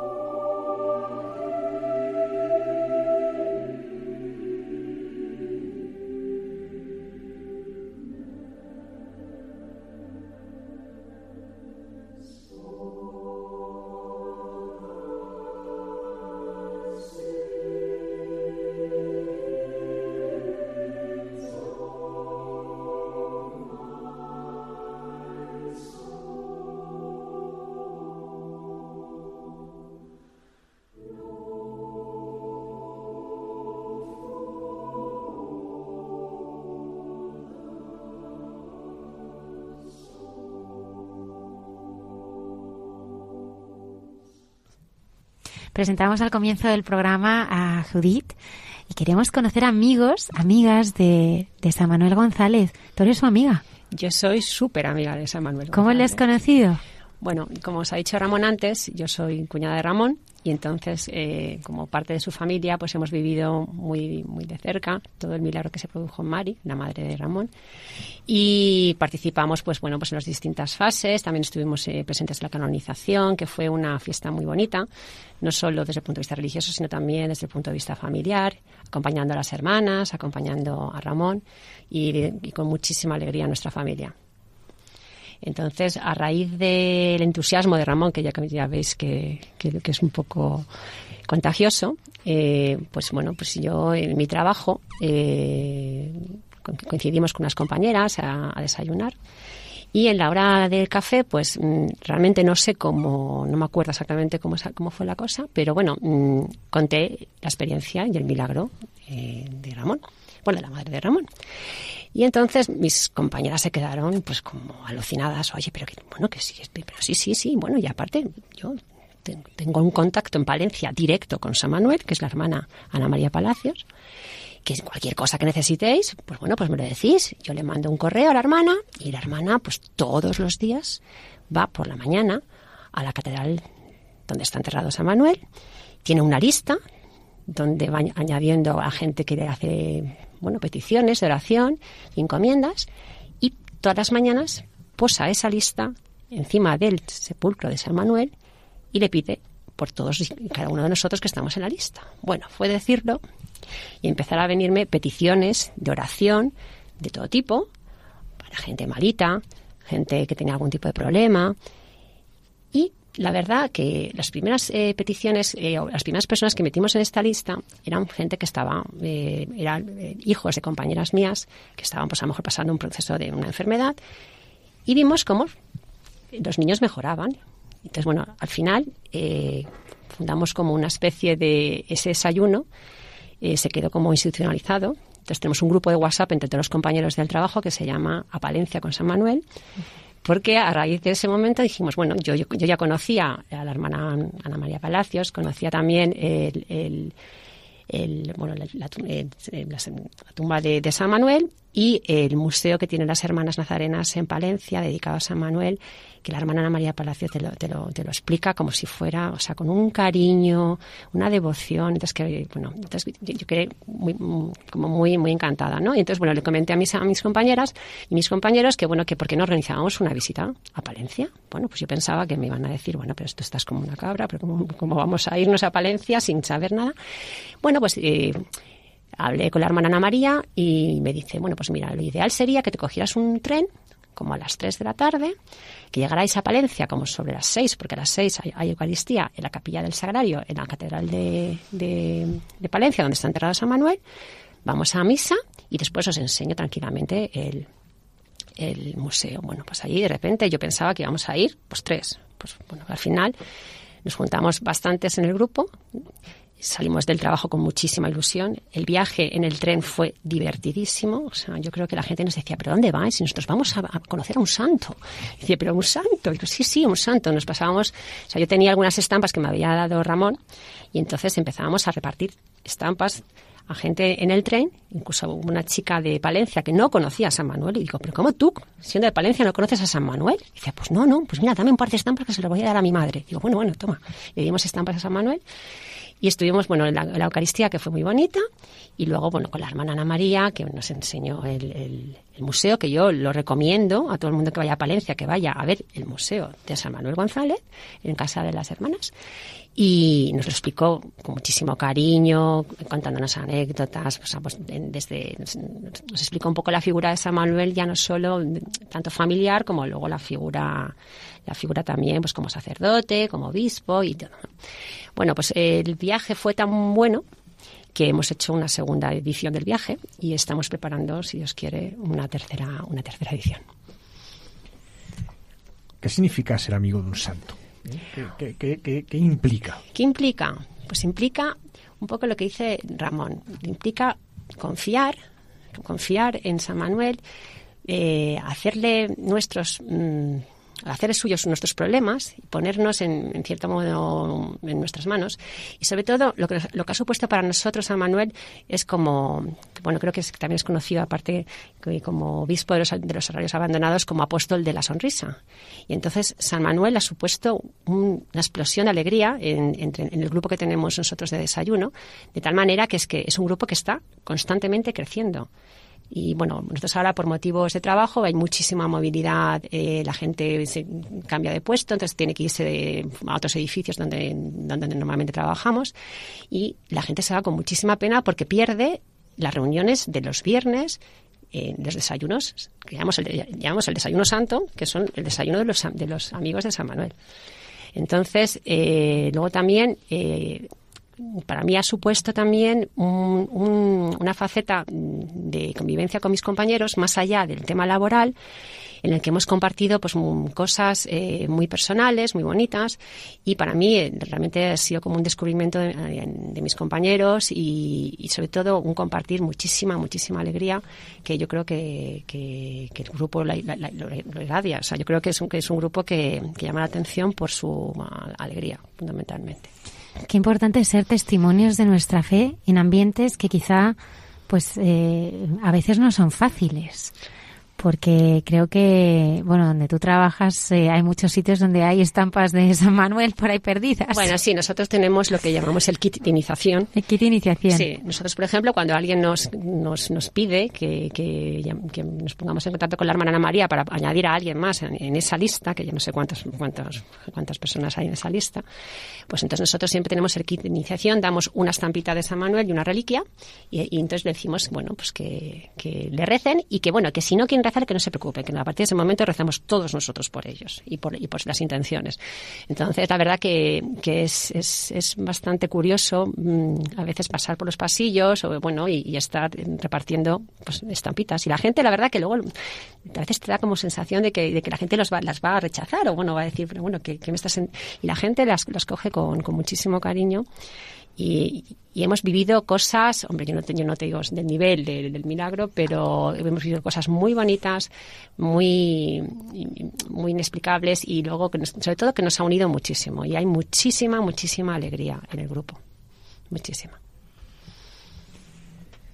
En esto que, comentas, ¿no? Como es el apóstol de la sonrisa, y en esto vemos cómo los santos siguen haciendo la obra que hicieron en la tierra de un modo esplendoroso, ¿no? Porque aquí ha conseguido lo que decías, ¿no? Que de un grupo de compañeros ser un grupo de amigos. Exactamente. el santo sigue influyendo y, sigue haciendo lo que hizo en su momento, ¿no? Claro, yo, yo incluso te diría, más que amigos, o sea, casi familia, porque realmente, o sea, compartimos unas vivencias, mm, ¿sabes? O sea, bueno, en, los desayunos santos no solo se habla de religión, se habla de, también de, pues, de cosas del trabajo, de la vida. Y, luego también esa, este, este desayuno santo en mi trabajo eh, se ha visto luego prolongado o proyectado en un grupo que tenemos, que ese grupo sí que se llama ya no tanto A Palencia con San Manuel, sino se llama ya Amigos de San, de San Manuel. Y entonces nos reunimos una vez al mes en, la casa, en, casa de las hermanas, en, en Nazaret. Tenemos las inmensa suerte de que la hermana María del Valle, que está aquí con nosotros, o sea, es nuestra, nuestra profesora. nuestra profesora. Y entonces eh, estamos, empezamos en las reuniones el año pasado, y entonces el año pasado pues, la hermana nos dio una serie de pinceladas sobre la obra y la vida de, San Manuel. Y eh, este año estamos eh, haciendo, en estas reuniones estamos haciendo como una disección muy didáctica y súper provechosa de lo que es la Santa Misa. Y la verdad que el comentario general de la gente del grupo es que nos está sirviendo para vivir la Eucaristía de otra manera totalmente distinta, porque ya sabemos los, o sea, ya sabemos mm, los símbolos, o sea, se vive de otra manera. Y estamos como deseando que venga la, la siguiente clase para, para, para profundizar en el conocimiento de la Eucaristía. La hermana María Aurea Arevalo es misionera eucarística desde hace casi 56 años. ¿Cuánto tiempo, eh? Qué deprisa pasa el tiempo. Pasa muy deprisa. Casi no me enteré cuando dije, pero, las bodas de oro este año, ¿cómo? Pero sí. Nos pues gustaría que nos contara alguna anécdota de San Manuel, que conocerá seguro muchas.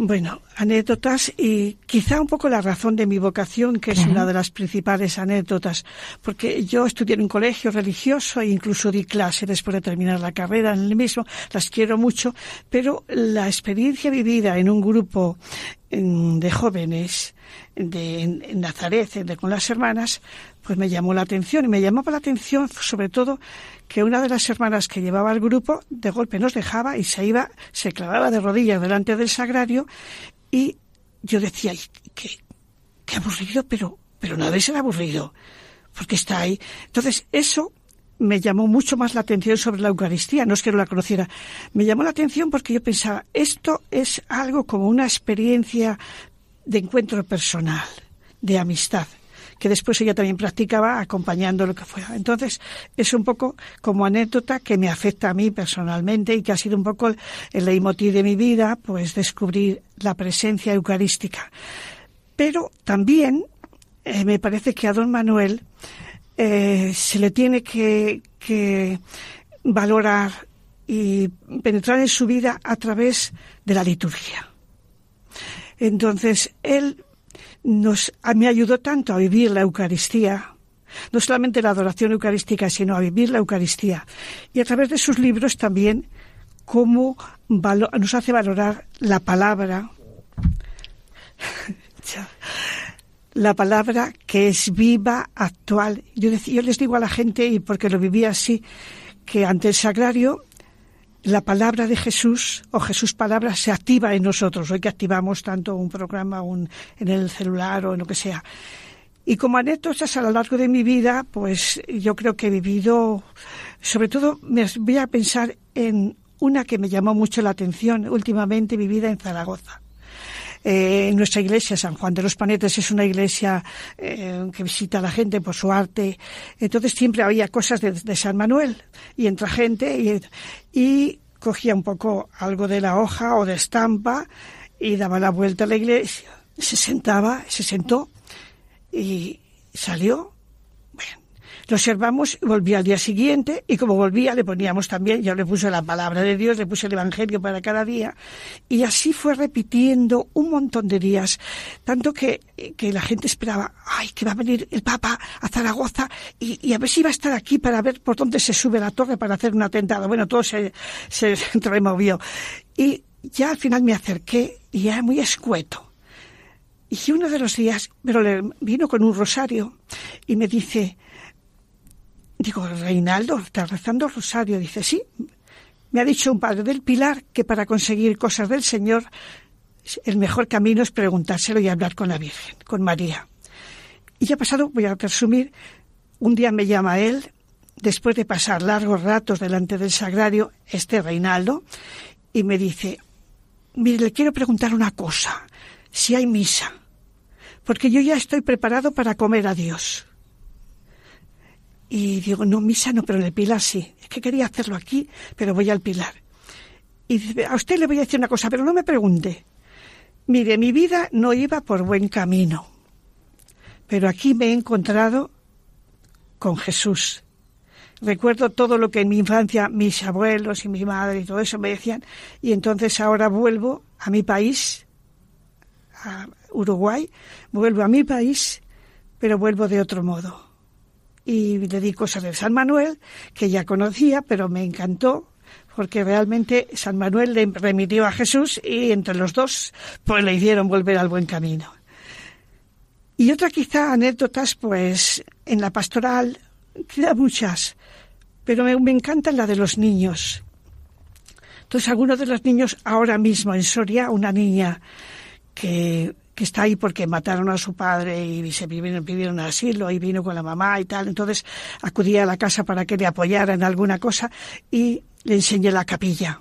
Le enseñé, mira, ahí este señor que ves ahí nos dice, nos está indicando, porque él conoce muy bien, San Manuel González, conoce muy bien quién está, eso es la imagen de Jesús, el Cristo, pero en el sagrario está Jesús vivo de verdad.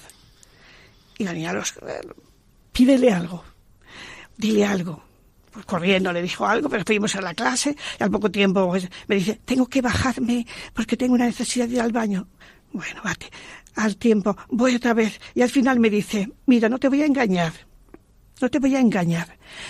Fui para pedirle a Jesús, porque como estamos pasando tanto y Él puede tanto, para que nos dé la paz y ayude a mi mamá y a mi hermanito que nació allí mismo después.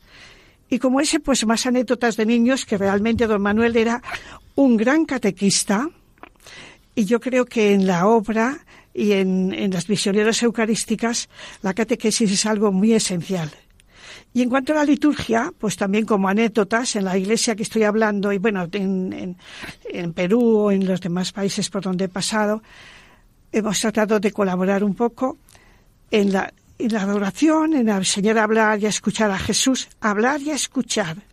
Siempre que pienso que San Manuel es muy especialista en decir que no hay una estatua, que es Jesús que tiene una palabra para ti.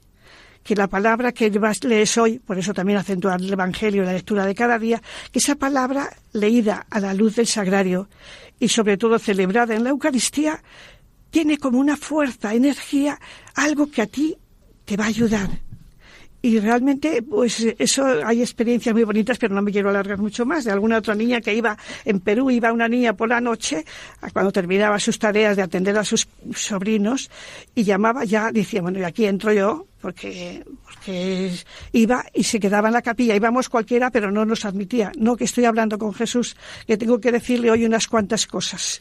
¿Está? Su experiencia es una experiencia que yo creo de catequesis, de adoración eucarística, pero sobre todo él es, en aquel momento creo que es un especialista en poner la palabra de Dios al alcance de la gente. Y sus libros, pues por eso quizá hacen tanto bien. Y a este Reinaldo pues le hizo un bien. Porque que le cambió la vida. Dice, ¿eh? Le cambió la vida. Le cambió la vida. Hermana María del Valle, yo quería preguntarle cómo la obra de San Manuel y los laicos están calando en las parroquias y cómo, cómo podemos impulsar esa, esa obra. Esta obra, eh, en principio, sabiendo que San Manuel ya es lógicamente un hombre, un santo, con su vida, con sus ejemplos, eh, no para la obra de la Unión Eucarística Reparadora o la familia Eucarística Reparadora, no, no es para, para nosotros en un sector eh, privado, sino que es un santo para toda la Iglesia.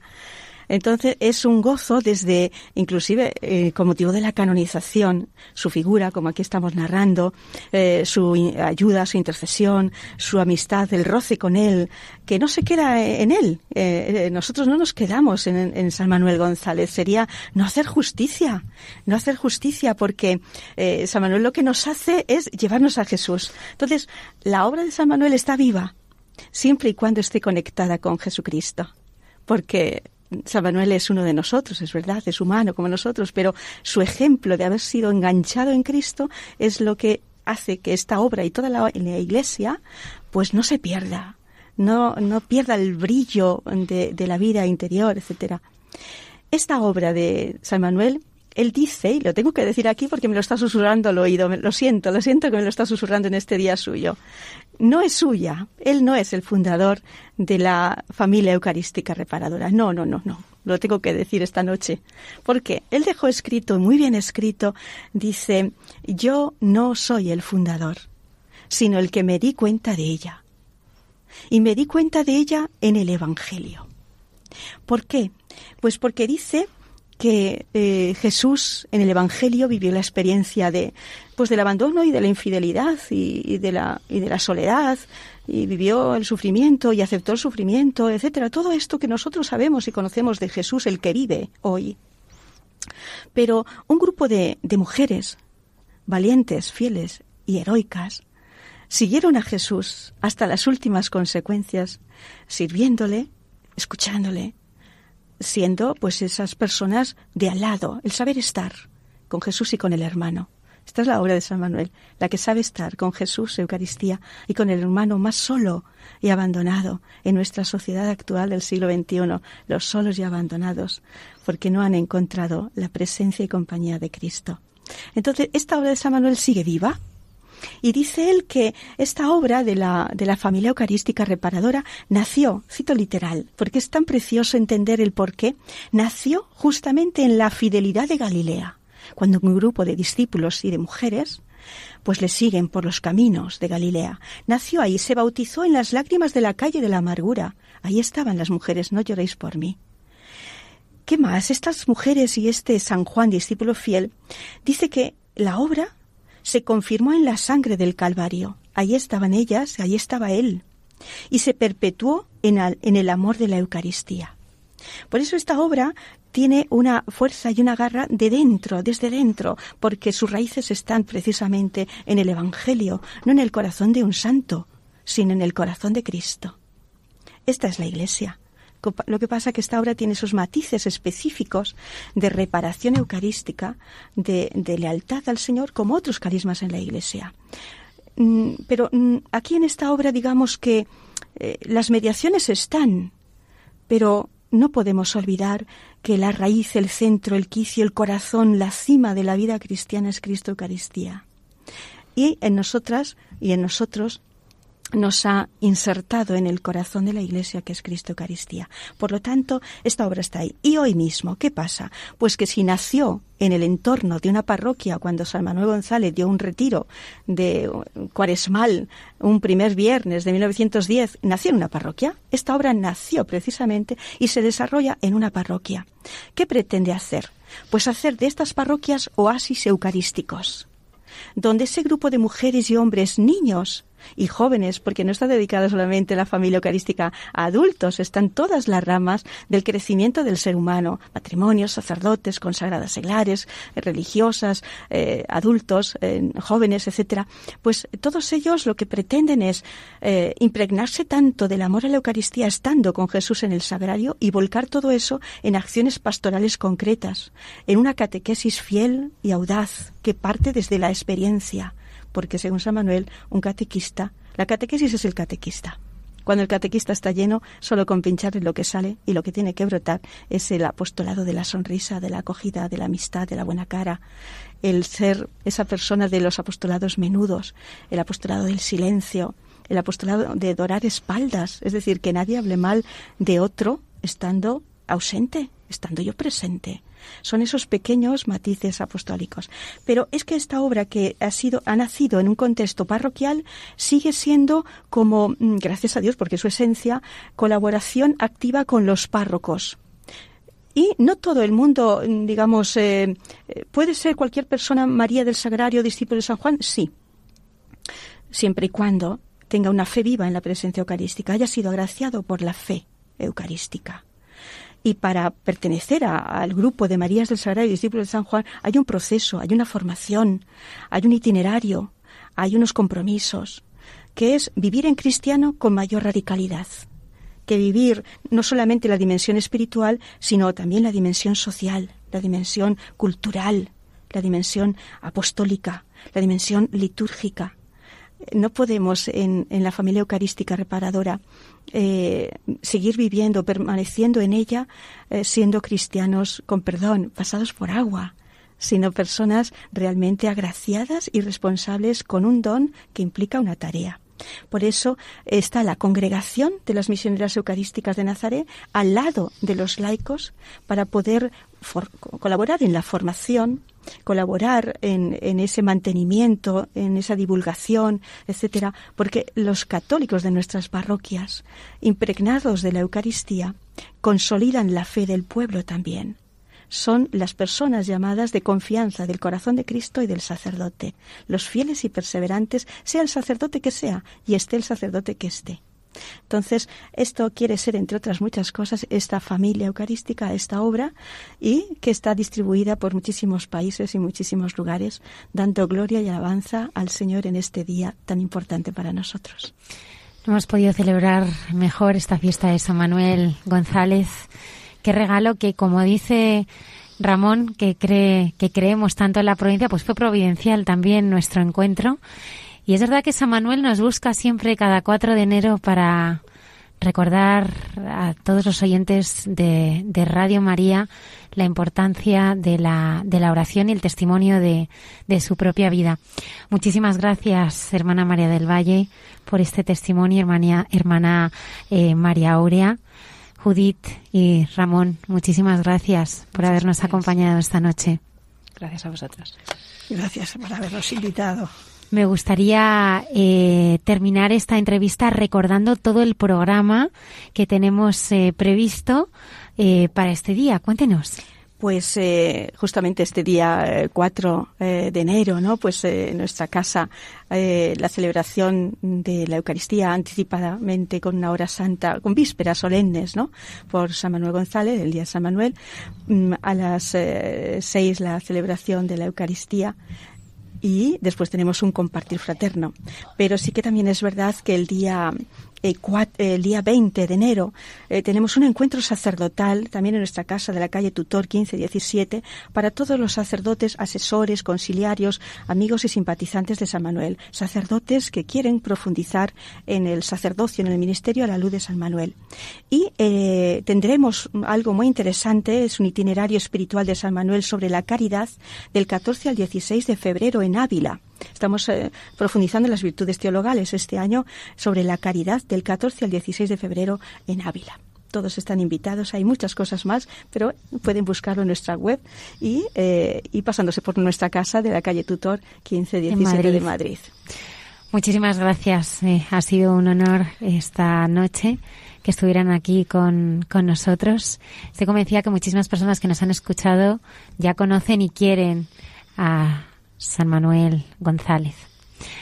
Pues eh, muchísimas gracias y eh, estoy convencida que el próximo año estaremos aquí dedicándole eh, otro ratito más a conocer todo lo que San Manuel era haciendo durante todo el año porque es que multiplica, ¿eh? San Manuel era tan eucarístico como Mariano. Exacto. él no era capaz de, de hablar de Jesús sin nombrar a María. Y hay una oración preciosa de, él que está siendo ya muy conocida, Madre Inmaculada, que no nos cansemos. Pero en este contexto de Navidad, a principio de año, hay una jaculatoria suya que dice, Madre Inmaculada, méteme dentro del corazón de tu Hijo y no me dejes salir nunca. No hay nada imposible para Dios. Sobre esto dialogan la hermana Carmen y José Manuel esta noche en Entre tú y yo.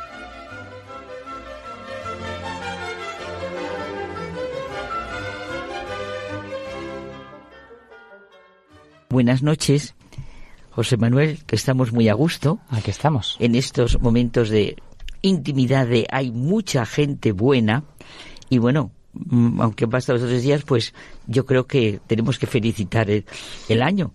¿Verdad Eh, que sí? Tú y yo ya lo hemos felicitado, pero ya han pasado. Pues claro que sí.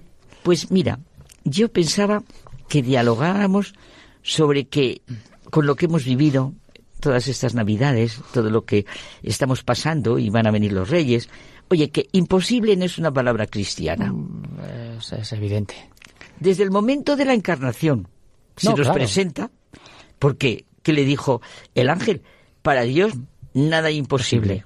Oye, y así hemos vivido el Adviento, con todo el horizonte de esperanza. que Pero lo fíjate que también en la Anunciación ya le dice también, y es que tu prima Isabel, porque para No hay Dios nada hay imposible para es Dios. Que, es que, Exacto. Sobre es que, esto claro, ¿cómo- la hermana Carmen Y fíjate que la gente que dice, no, es que en Entre tú y yo. esto, esto es imposible, siempre implica una, una concepción de Dios minimalista, humana. con nuestras medidas. Está claro.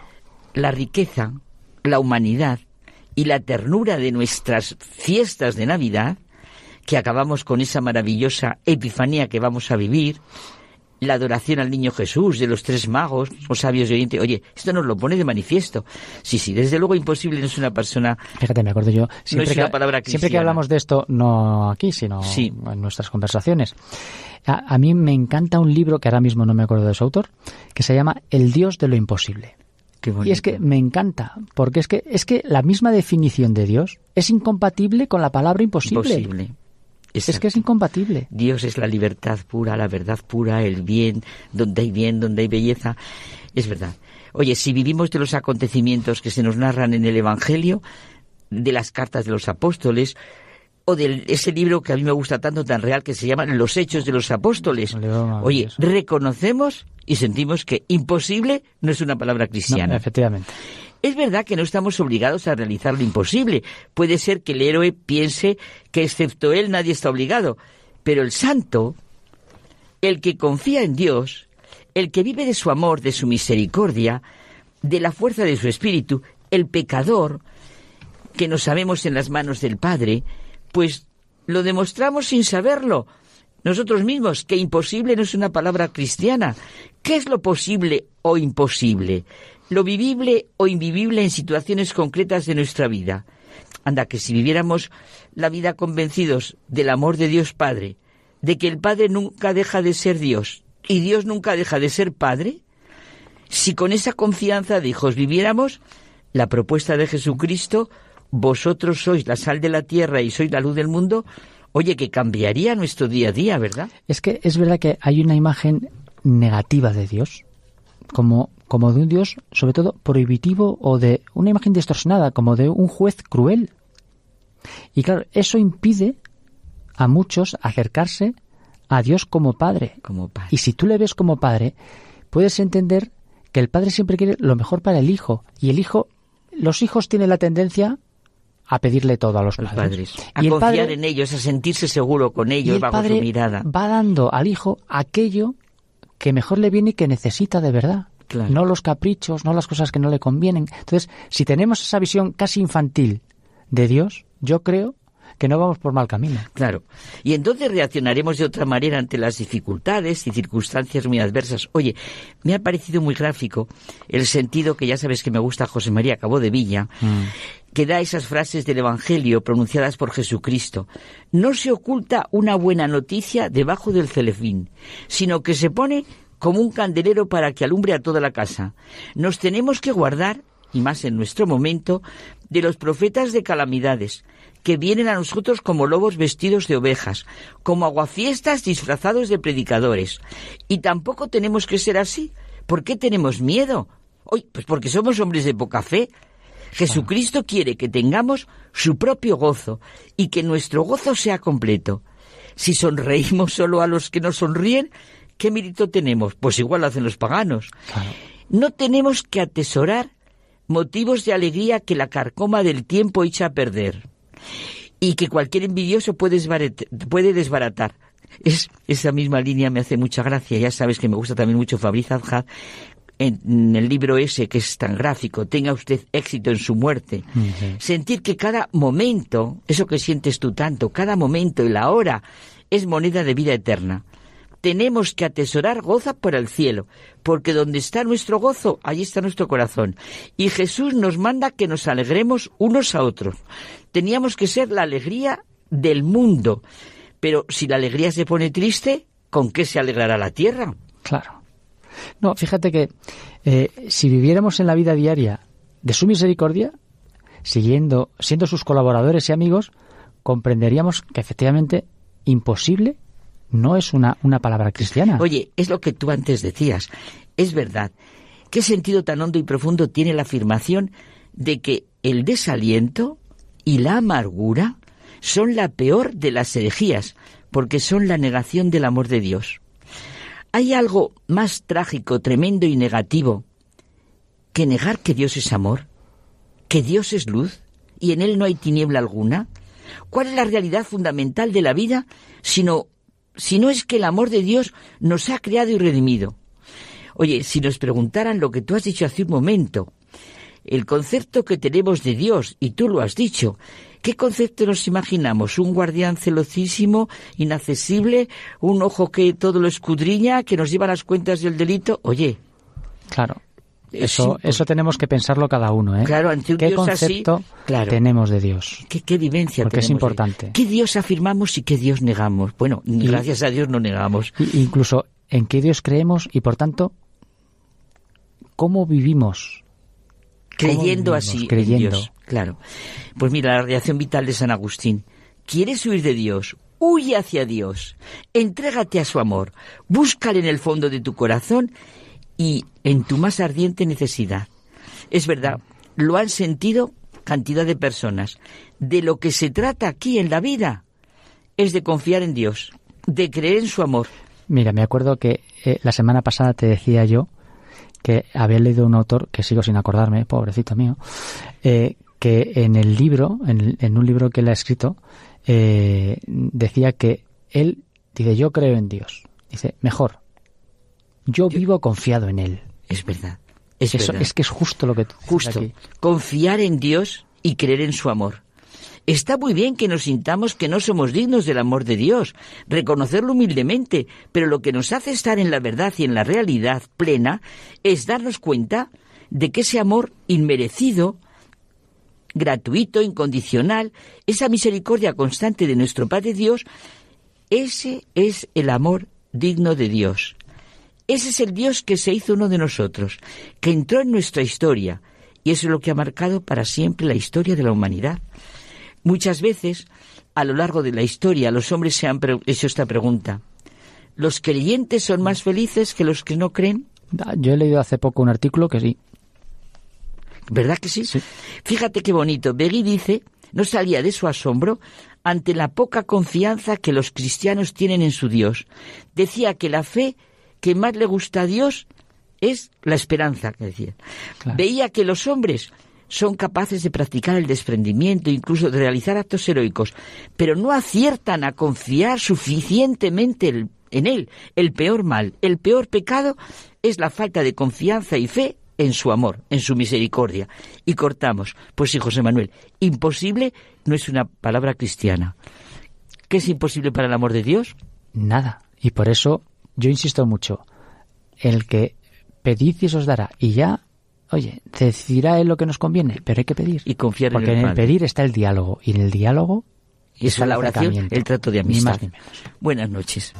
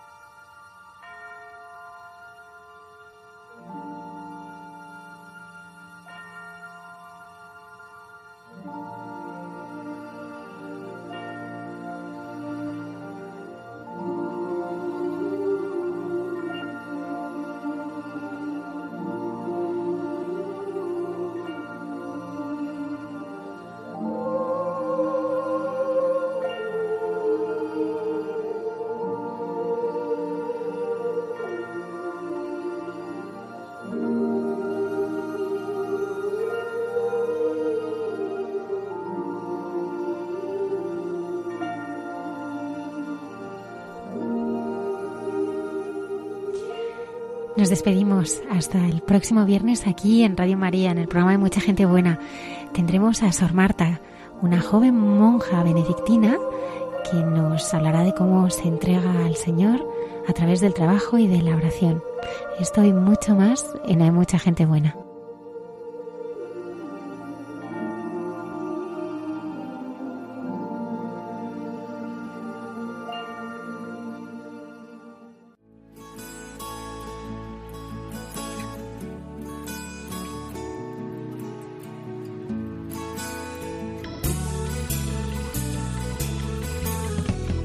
Han escuchado en Radio María Hay mucha gente buena, un programa dirigido por Almudena Delgado.